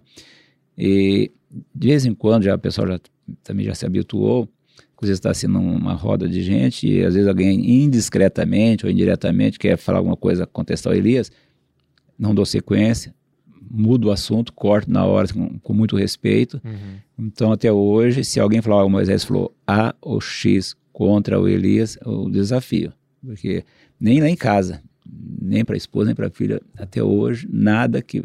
Ah, o Moisés está falando contrário ao Elias. Não. Eu falar meu parecer acerca de alguma coisa, minha opinião, é uma coisa. Agora, eu, administ... eu é, criticar ou ser desleal a ele, não. De forma alguma. E, e eu posso dizer, pastor, assim, aí dando um feedback para você da nossa parte, talvez representando a juventude falando aqui, Sim. que a gente tinha não, não medo porque a gente crê que Deus estava no controle da decisão e sabia que quem viesse ia ser direcionado por Deus. Mas um certo receio de quem assumiria a igreja, porque na sua administração, né, na época do seu que você for pastor, a gente teve um desenvolvimento muito grande, né, da juventude, principalmente falando disso, liberdade para trabalhar. Como eu falei, se esse podcast hoje está no ar, teve uma grande influência da sua influência sua mesmo. A gente tinha certo receio, pô, quem que vai vir aqui para a igreja? Será que vai ser um pastor que vai, Vai cortar a gente, vai nós. e aí, assim, quando o pastor Elias assumiu e ao longo de todos esses anos até aqui, né? O, a gente só tem que agradecer realmente pela sua escolha em relação a ele. A gente vai falar isso pra ele também pessoalmente, Sim. que é, pra juventude, assim, tem sido excelente pra igreja num todo, né? Mas falando agora especificamente da juventude, tem sido muito bom, assim. Então é um, mais um testemunho de que a decisão realmente foi Com acertada, certeza. né? Entendo que sim, pelo menos não existe na minha cabeça é, nenhum lamento. Poxa, me lamento por isso, me lamento por aquilo. Não. Eu, Uhum. eu creio que Deus conduziu tudo, Uhum. conduziu, e a coisa continua caminhando, crescendo, prosperando. E eu sempre falo para ele, né? Já teve gente assim, que tem gente que às vezes gosta de alfinetar, né? Uhum. É, ah, tal setor tá indo bem, tal setor. é, Então eu acertei na decisão. É. e, e, pastor, pra gente partir pro livro, só que, pra, que eu lembro quando o Jodson também passou bastão pro Alex, que foi um pouquinho depois, né, de, de, de você passar pro pastor Elias. É, ele comentou, né, que a gente teve a nossa reunião da liderança, ele come- comentou alguns aspectos práticos, né, por que que ele tava indicando o Alex para ser a- o nosso, até porque não foi ele que colocou, né, ele indicou e da mesma forma teve a aceitação por parte da igreja. É, você falou da parte espiritual, claro que foi direcionamento de Deus, mas se você tem essa abertura e quer falar, tipo, alguns aspectos práticos que você viu, que talvez o Elias fosse diferente de você e você fala, pô, talvez a igreja nesse momento Precise precisa de disso, né? alguém Algumas nesse, com essa dele. característica. Ou não, você acha que não teve nada muito prático, foi mais uma direção mais espiritual mesmo. Não, eu acho que foi assim mais uma direção espiritual, Uhum. porque, como eu falei, né, eu nos últimos anos, eu até uso uma expressão, não sei se ela é tão assim, oportuna ou não dentro do, do bate-papo, mas eu, nos últimos anos eu me arrastei. Uhum. Mas eu tentei, assim, é, manter o nível de trabalho, o nível de produção. Não, não, não- deixei cair, Cair. nem decrescer. E quando eu estava já finalizando aquele período que eu tinha programado na minha cabeça, é, eu comecei a ver que tinha que ser alguém que desse sequência. Só quando a gente fala sequência, a gente já tem que ter a certeza, para não ser ingênuo, é que o outro que vai entrar não vai fazer igualzinho a gente fazia. Sim. Não existe isso. Então, algumas coisas seriam mudadas, como de fato ele já mudou algumas coisas, não só na central, como a nível de campo. Mas aí é aquilo que eu digo, é, o meu tempo já foi. Tanto é que é, é uma- é uma- é um raciocínio filosófico, né? Uhum. A única certeza que existe é o foi. Foi. Essa é a certeza da vida. Foi. Uhum. Já foi. O que foi, já foi. Então, eu, pelo menos, eu não tenho nada a dizer desfavorável Uhum. ao processo de transição. E quando a gente ouve, assim, é, dentro do Paraná, alguns comentários relacionados à Londrina, é, não tem o que fazer de comentários negativos, porque a igreja é, é uma igreja que ela não, hoje, ela não reflete problema para o Estado, ela não se envolve em escândalo, não é uma igreja assim é imatura, não é uma igreja onde volta e meia o pastor comete besteira. Então, Londrina é, é uma igreja É que dentro do estado é respeitada. Uhum. Dentro, dentro da cidade que está a ideia, a gente é, sabe que tem grandes igrejas em Londrina, muitas grandes igrejas, líderes, pastores, assim, que eu admiro muito. Mas a Assembleia de Deus também é muito respeitada dentro de Londrina. Sim. É uma igreja que ela conquistou o espaço dela pelo trabalho que ela desenvolveu. Então não é uma coisa assim, é, ah, eu estou conquistando porque eu impus, ah, eu estou conquistando porque eu manipulei. Uhum. Ah, não, é um trabalho que refletiu positivamente. Entendi. Tanto que muitas coisas assim, antigamente, né, falava assim, ah, é, Assembleia de Deus, Assembleia de Deus, mas de uns anos para cá, não sei quantos anos, né, não sei se 5, 6, 8, 10 anos, não sei, é, quanta gente de outras igrejas procuravam é, CD das pregações, né? A Oxi. gente chegou a comprar de, de dezenas e dezenas para distribuir, de outras igrejas. Uhum. Gente, dezenas, isso eu digo Sim. que quem trabalhou sabe. Porque agora tu já já tá superado, né, o Uhum. CD. e quando eu escrevi esse livro aqui, ó, é, um vendedor de consórcio da União levou um para o pastor Rodolfo Montosa, que é o substituto do pastor Messias. Messias, que é o presidente da. IPI. Uhum. e é também o presidente da União Consórcios. Uhum. É, Ele levou um de presente para o pastor Rodolfo Montosa. Aí, uma semana depois, dez dias, esse vendedor me procurou, olha, o Montosa já deu uma olhada no livro, gostou tanto, ele pediu 10 para repassar para outros pastores dele. Rapaz. Massa. Então, fica vendo que é, é um, um trabalho conquistado é, mediante o dia a dia, semeando, é, correndo. Então, não é aquela coisa que cai de paraquedas, né? Uhum. Sim. Então, é, eu estou assim muito tranquilo. É, eu acho que o meu tempo aqui, eu não, nunca vou é, lamentar por ser a negligente, a foi faltoso, a ele não deu o tempo que precisava, ele priorizou outras coisas, não. Uhum. Tanto é que meu tempo foi gasto dentro da igreja, né? Uhum. Foi consumido dentro da igreja. E deixou um legado. Gigante. Lindo, né? E esse tempo todo gerou esse livro que tá aqui, né, pastor? É, daí Tanto as sendo- dores quanto as bênçãos, né? É, aí esse aqui então teve uma participação prática, Uhum. participação é, de pesquisas, é, assim, do lado científico, lado médico, e como pastor tinha que ter. Uhum. E até tem que em Londrina é um, um psiquiatra, ele estudou em Harvard, fez pós, de vez em quando vai para a Europa. Ele é um camarada da elite. Uhum. Tanto é que a consulta dele deve estar mil reais, estava 900 faz tempo. Nossa. Nossa. 800 eu paguei, já tem três anos, sei lá quanto tempo. Uhum. Pois é, a pandemia, eu não sei como está o preço dele hoje. Mas daí eu acabei convidando ele para vir na, no lançamento. Mas não sabia que eu estava de costa ali pra, para as cadeiras, né, sentado na frente. Aí ele me encontrou um dia e falou, "Ô, Moisés, eu gostei lá do negócio. Eu falei, gostou do quê? Ah, do lançamento do livro. Falei, Você estava lá? Estava. Eu falei, poxa, então eu dei o livro para ele. Ele leu depois de uns 40 dias. Falei, daí, como é que foi a leitura? Ele falou, olha, gostei muito. O livro está embasado cientificamente.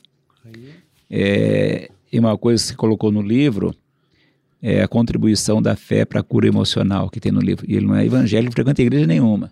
Uhum. Foi, inclusive, se você me passar é, onde tem para vender, vou recomendar para pacientes meus. Olha só. Aí, Você tratou da logoterapia ou não, pastor, especificamente? Não, só faço uma, uma abordagem do Frank aqui, Aham. né? É coisa bem pouquinha, assim, mínima Entendi. mesmo. Mas E- tem uma base, né? Tipo, você É, citou, mas sim, tem uma base sim, toda. tem. né? Tem, e um psiquiatra de Maceió pediu 20 livros para repassar para pacientes dele também. Isso, tá sendo bem. Os frutos estão É, então, é aparecendo. isso que eu falo. Então, é, foi um trabalho, e até creio, assim, que esse livro, se já não trouxe, vai trazer Uhum. até salvação para muita gente. Amém. Com certeza, Se Deus quiser, amém. principalmente para pastores, né, É. pastor? Porque ele tem uma média de talvez 20, 25% de Bíblia, né? Que eu tinha que. O que eu- a gente faz aqui no livro? A gente é, aborda o problema, Uhum. é, discorre sobre o problema, e aí a gente apresenta alternativas do ponto de vista médico, né? E a psico- psicoterapia, Uhum. é, psiquiatria, psicologia. Você fez isso aí E- tudo no seu computador mesmo? Tipo, você fez as pesquisas? Como é que foi esse É, processo? eu, eu gastei aqui, assim, eu, que eu, lógico, me baseei, porque já estava já parando aqui na igreja, eu comecei a me dedicar muito. Eu gastei 18 meses. Teve dia que foi 10, 12 horas, Nossa. Escrevendo. várias vezes, é, pesquisando, Cara. lendo. Lendo. É, Deixa eu 10, mostrar 12 ele aqui horas. pra câmera, pastor, E- pessoal. E as canetas? É, ah, gastei 12 bastões em gel marca-texto. Solidão na vida pastoral. É uns- Vai estar na. Acho que uns 60 livros, mas eu pesquisei e li. Assim. Ele tá na Amazon, pastor, plataforma? De... Tá. Então a gente vai colocar o link na... aqui na descrição pro pessoal que quiser comprar e tudo Então, mais. eu tenho na livraria ali, evangélica, aqui na igreja, Uhum. comigo quando pedem. Então, já foi na, a segunda edição já foi. Uhum. A, a primeira esgotou, foi lá- em maio já esgotou em dezembro. Isso aqui já é a segunda edição. Olha só. E o outro deve ser o mês que vem. O outro, Você já quer dar um spoiler sobre ele ou não? é, o outro vai ser sobre é, a pedagogia do deserto. Então, vai falar sobre, eu para mim, é, alguns já falaram, Moisés, você está romantizando o deserto. Não, não estou romantizando. Para mim, deserto é um dos assuntos mais fascinantes da Bíblia. Não o deserto propriamente dito, que o deserto transmite aquela ideia ruim, coisa desfavorável, Escassez, né? escassez, privação. Uhum. Mas o que eu abordo sempre é o que Deus faz com você no deserto e o que Deus faz através do deserto na sua vida. Então é isso que eu, é, me encanta. Até porque não foi o diabo que levou Jesus pro deserto, foi o Espírito Santo Então, guiou ele pro deserto. é, exatamente. se Agora. Aí você começa a olhar, puxa, é, o Espírito Santo é chamado de consolador, ajudador. Ele pega, leva Jesus Leva para o no deserto deserto. para quê? Para ser exposto ao diabo. É, então. Então, Caramba. são coisas assim meio malucas, mas tem uma fundamentação tremenda. Deus, Sim. Deus Sim. trabalha de uma maneira tão, assim, é, sabe, Profunda. profunda que você não consegue. Aí tem uma expressão do Isaac Newton que eu acho ela assim muito Aí, tremenda. ele. É. Isaac Newton, ele fala assim que que nós conhecemos acerca de Deus é como se fosse uma gota. O que nós desconhecemos é como se fosse um oceano. E Einstein, ele fala assim, ó, quanto mais eu conheço a ciência, mais eu me aproximo de Deus. Show de bola.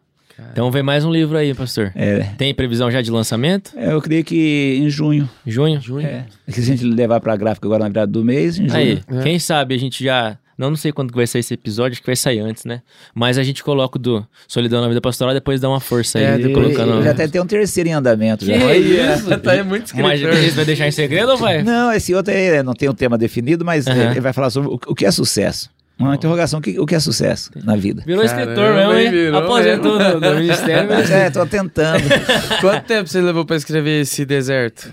Do- ah, ah, esse aí foi rápido. Esse aí é- foi até incrível. Tem 224 páginas. Se não houver nada de alteração na aham. diagramação, mas 224. Esse eu gastei três meses. Então é incrível. Caramba, Nossa. velho. É muita pai. É. 10 horas por dia, né? Não, 10 horas por dia foi isso aqui. É, agora, esse outro foi bem pouco tempo. É, três meses e a, a média que eu pegava por dia, esse outro, ah, dava assim, quatro horas, cinco horas por Nossa. dia. Então, você você acredita que é um, é um dom, Tá- pastor, que você tinha e estava adormecido talvez, e Ah, agora... se É que dom, eu não tinha sei nem não, tempo, né? É, direito verdade, pra é Não, fazer. então, agora assim, a gente faz o quê? A gente faz leitura. A Aham. leitura, ela te conquista. E quando ela te conquista, você tem interesse. Aí você quer pesquisar. Uhum. Aí você quer conhecer e você é, não quer reter para você. É. Aí você Logo quer você quer compartilhar. É. Uhum. Que é o Verdade. princípio do evangelho, né? Uhum. Sim. Você, vai- você não compartilha alguma coisa que você não gosta, que não faz bem pra você, né? É. Show de bola, pastor. Sensacional. massa, Que, papo, hein? E, e você nem falou muito específico do livro, então, pra não dar spoiler também. Então, a galera que tá assistindo esse, esse episódio do MJCast, compra o livro do pastor, vai estar aqui na descrição o link pra pra todos os acessos aí. Com certeza vai abençoar a sua vai vida. abençoar, principalmente pastores, né? Ah, tá aí outra coisa. É, eu- esse livro aqui, e vai ser o outro também a mesma coisa. Todo livro vendido aqui na igreja, 30% vai para a missão. Todo livro. Então, até prefiro que as pessoas comprem aqui na igreja. Uhum. E quando eu vendo fora, não, porque que às vezes é, faço doação. Uhum. Eu doei acho que mais de 200 livros até agora. Nossa. Pra- quando, quando eu lancei, já foi para cada dirigente de um livro.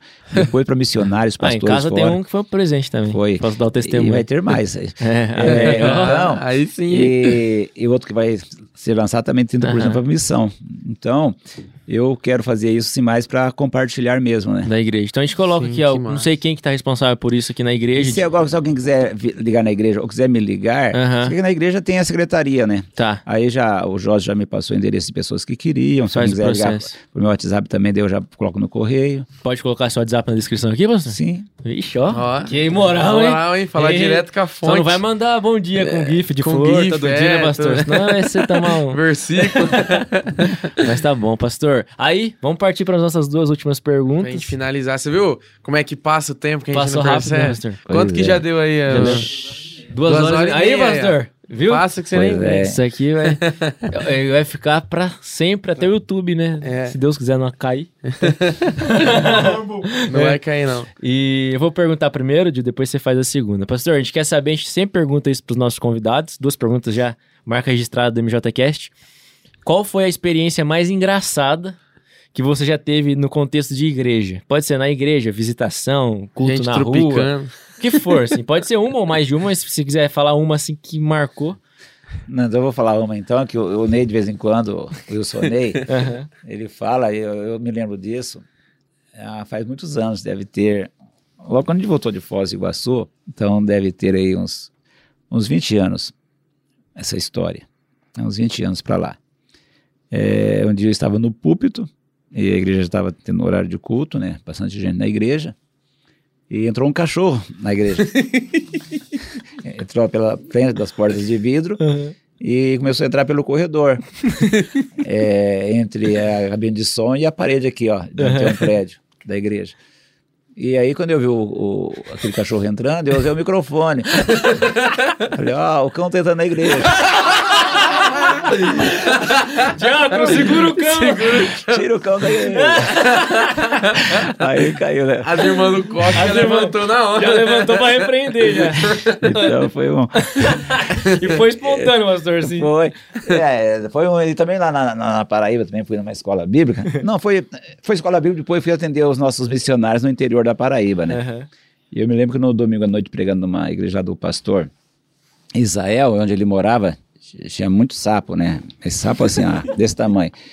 E eu, enquanto estava pregando, um sapão entrou dentro da igreja e foi em direção ao púlpito, assim. Olha o resto da praga do Egito. Eu sei que daí eu digo, ó, ó o sapo chegando. Aí tava entrando o irmão, hein, não? Então, coisas assim. Tem muita coisa engraçada. Vixe, igre... eu falo, igreja é o lugar que mais tem pérola. É. Tem muita coisa. Vixe, aqui na igreja mesmo aconteceu já muita coisa Muita engraçada. coisa.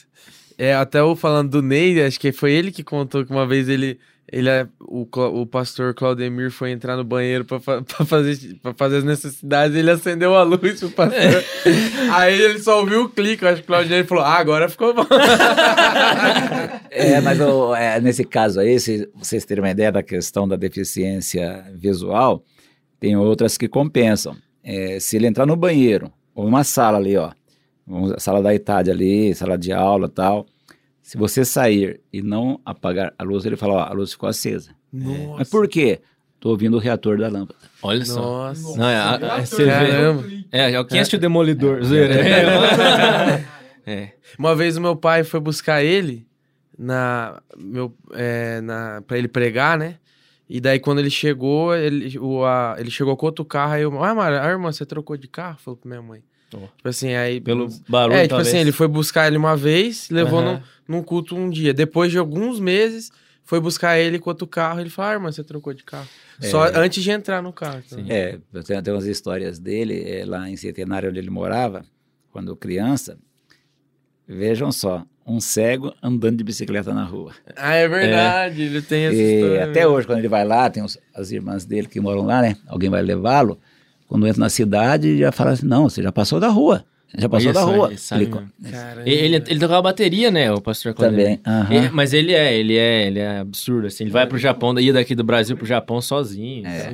E você falou isso da, da luz, eu lembrei, a filha dele tem um Instagram muito engraçado, a Débora. Ana, esses dias a Gabi me mostrou, é muito comédia. Aí tava perguntando, pergun mandaram pergunta, se, se era pra ele, seu pai acende a luz quando vai no banheiro? E, e, não, e ele falou que acende. Por quê? Porque é o, é o sinal que tem alguém usando. Ah, entendi. Senão alguém entra lá e ele tá lá dentro, imagina.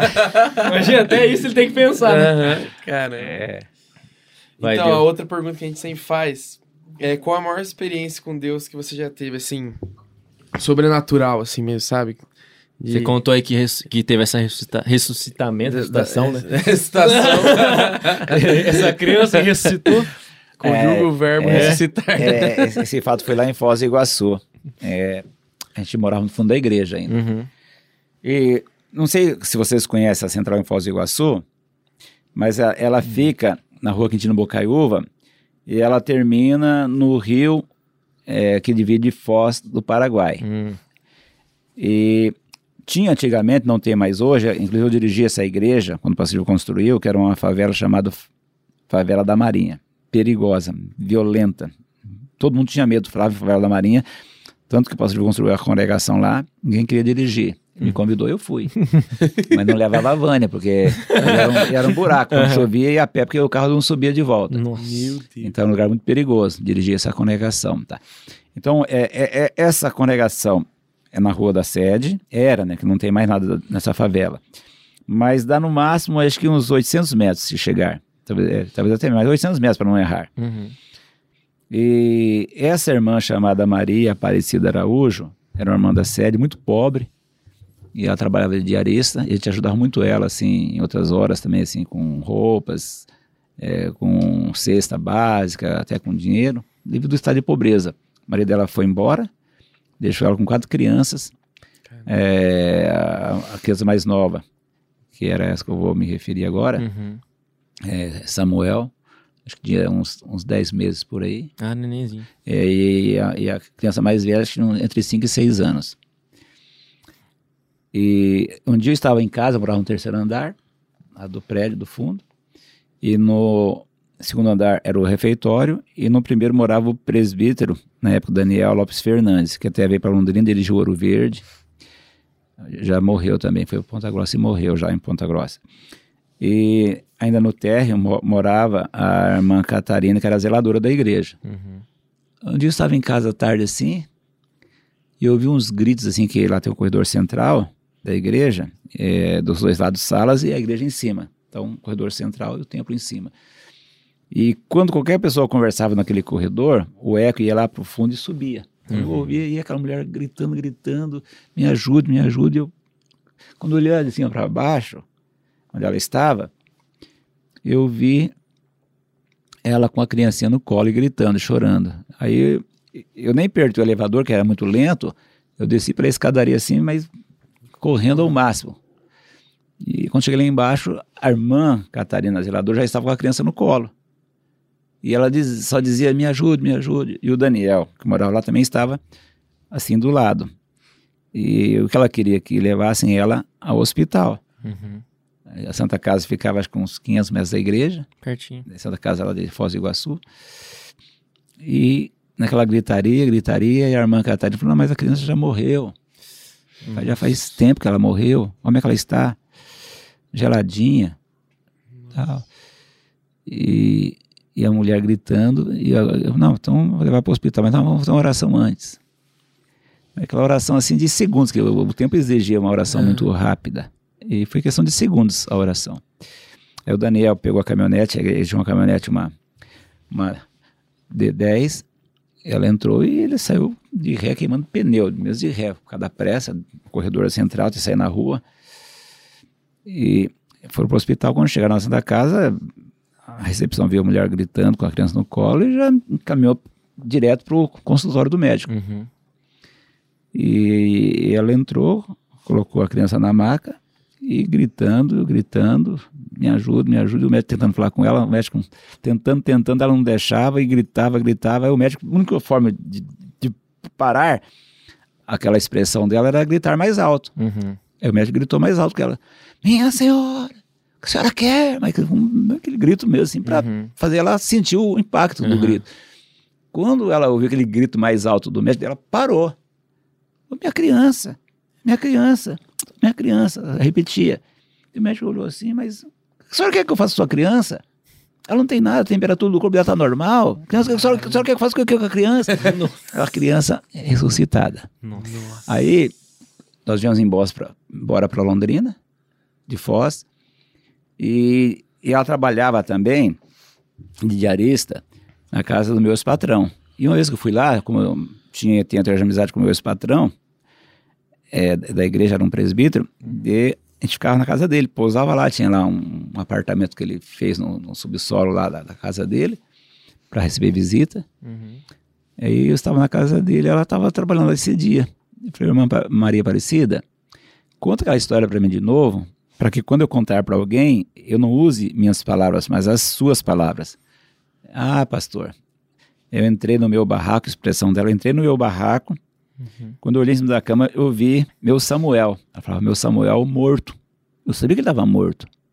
Aí eu peguei ele correndo e fui para a igreja, que era o lugar mais próximo e quem eu conhecia. Uhum. Só que quando ela chegou na Avenida JK, que é uma avenida que fica a duas a três quadras dessa favela, e dessa JK até a igreja teria mais quatro quadras, ela é uma avenida dupla, a JK, talvez a mais movimentada de Foz do Iguaçu. Um vai e vem de carro muito grande. E ela ficou ali na esquina tentando atravessar, mas não tinha como atravessar devido ao movimento, ela desesperada. Aí um senhor viu o estado dela, viu a criança, chegou nela, viu a criança morta, palavras dela. Uhum. E, o homem falou assim: Olha, eu não posso fazer nada pela criança, ela já morreu. Mas se a senhora aceitar, eu pago o funeral da criança, que viu o estado de pobreza dela. Uhum. Se a senhora quiser, eu pago isso. Ela falou: Não, não, não, eu quero ajuda, eu quero ajuda. E fui para a igreja, né? Ela contou isso aí para nós. Rapaz, chegaram a oferecer o é. funeral. É. Meu pai também, acho que eu contei no, no outro, né? Acho que você contou lá no, um dos, com, num dos, dos começos, né? Que a, uhum. a, meu pai era presbítero da, da, da, Assembleia de Deus também lá na, no Marecília, né? Uhum. E uma das irmãs morreu e tava no necrotério. E daí ligaram para ele, pra, né? Família desesperada. Ele entrou dentro do necrotério, ele orou, ela ressuscitou na maca do, do necrotério. E depois ele morreu e ela continuou viva ainda. ela foi no velório dele e ficou. Nossa, que ironia do destino, né? Faz pra é, mim também. É, mas é, Deus é, Deus é tremendo. Então foi um dos maiores. Embora é, tive também dentro de casa muitas vezes a Rebeca experiências com Deus assim de curas. Uhum. Inclusive quando ela, ela nasceu, ela tinha lá em Foz menos de um ano, sete meses ela tinha. E ela teve epilepsia, né? Hum. E eu estava trabalhando, a Delvânia me ligou, estava indo da igreja para casa, que era perto também, com o carrinho. E ela viu quando a Rebeca ficou totalmente paralisada, totalmente. Aí ela me ligou, levou ela no médico. Ele falou: ó, ela teve epilepsia. E ela vai tomar Gardenal o resto da vida. De ano em ano, fazer um novo exame para ver a dosagem que vai ser dada naquele ano seguinte a Vânia me contou, eu falei, ah, Vânia, então vamos orar, porque é a palavra dele, e Deus vai dizer. Para vocês terem uma ideia, é, ela não completou um ano, e até hoje nem uma gota de gardenal, e a cabecinha dela, tem hora que para mim contra-argumentar com ela é difícil. é, é, é psicóloga, psicanalista, e admiro o potencial dela, né? Talvez só uma pessoa que era para depender de remédio de gardenal, tá aí, ó. É. Testemunho vivo. Nossa. E muitos outros, né? Se perguntar para ela quais as maiores experiências dela com Jesus, é de curas. Uhum. Deus é bom, né? o tempo todo. É. Sensacional. Pastor, obrigado pela presença. Opa, a gente tem uma, uma honra falar com você. A gente, foi um privilégio Nossa. ter, ter você aqui, que seja o primeiro de muitos. É. Quando você lançar o próximo livro, quem sabe a gente faz um aí para Pode falar sobre, dele, sobre ele especificamente. É, espero que sim. Agora já, já aprendi o caminho, já sei é. como funciona. Aí, não, tem, não, tem, parece, né? não, não tem mais medo, não. o senhor gostou? Vocês são amigáveis. É, a gente é bonzinho, A gente né? vai aprendendo com vocês. Aí, da outra, das próximas eu vou preparar umas perguntas mais polêmicas. Mais cabeludo. Ah, Mas você gostou? Você... Muito bom. Legal. Parabéns a vocês e tenho certeza que o que vocês fazem reflete no reino, né? Amém. Amém. isso. E tudo que a gente faz, eu sempre digo, né? A gente faz como para o Senhor, como diz Paulo, né? Quando uhum. escreve para a igreja de Colossos, igreja de Éfeso, ele fala: é tudo quanto for fazer, faça como para o Senhor. Aí dentro dessa expressão tem a, a expressão da Madre Teresa de Calcutá, né, que eu acho essa expressão muito bonita. Ela fala assim, é, o bem que você faz hoje pode ser esquecido amanhã, mas mesmo assim continue fazendo o bem, porque no final das contas, não é entre você e o outro, é entre você e Deus. Sim. Então, continue fazendo. Ainda que alguém pode desconsiderar, pode, né? Alguém pode falar desfavorável, pode depreciar, não sei, estou só usando uma Aham, hipótese. aham. né? Sim. Vocês estão fazendo para Deus. Amém, pastor. Deus, E quem faz para a Deus só ganha. Amém. Amém. Que assim Obrigado seja. pela palavra, pelo Oh, apoio de sempre, né? Verdade. O senhor é uma referência pra gente, com certeza. Obrigado.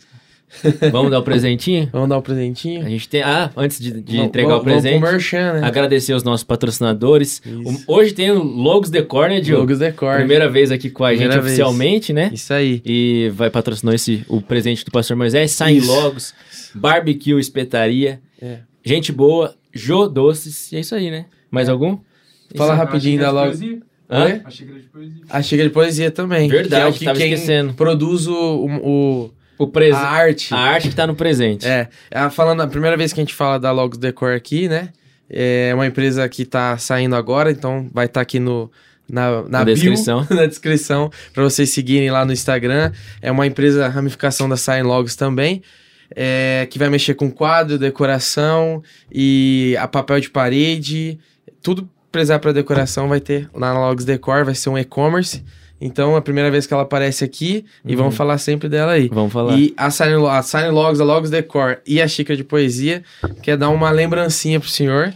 Então, senhor, pra você, né? é respeito, O né? senhor. Obrigado. Pode é. abrir, Então pastor. abre é aí, só mostra puxar. pra câmera, é só, só puxar, puxar o, pra cima o aí. craft pra cima, hein? Vocês são criativos, hein? Aí. Olha lá. Eita, olha só, hein? Vai, vai lá pra estante, então, né?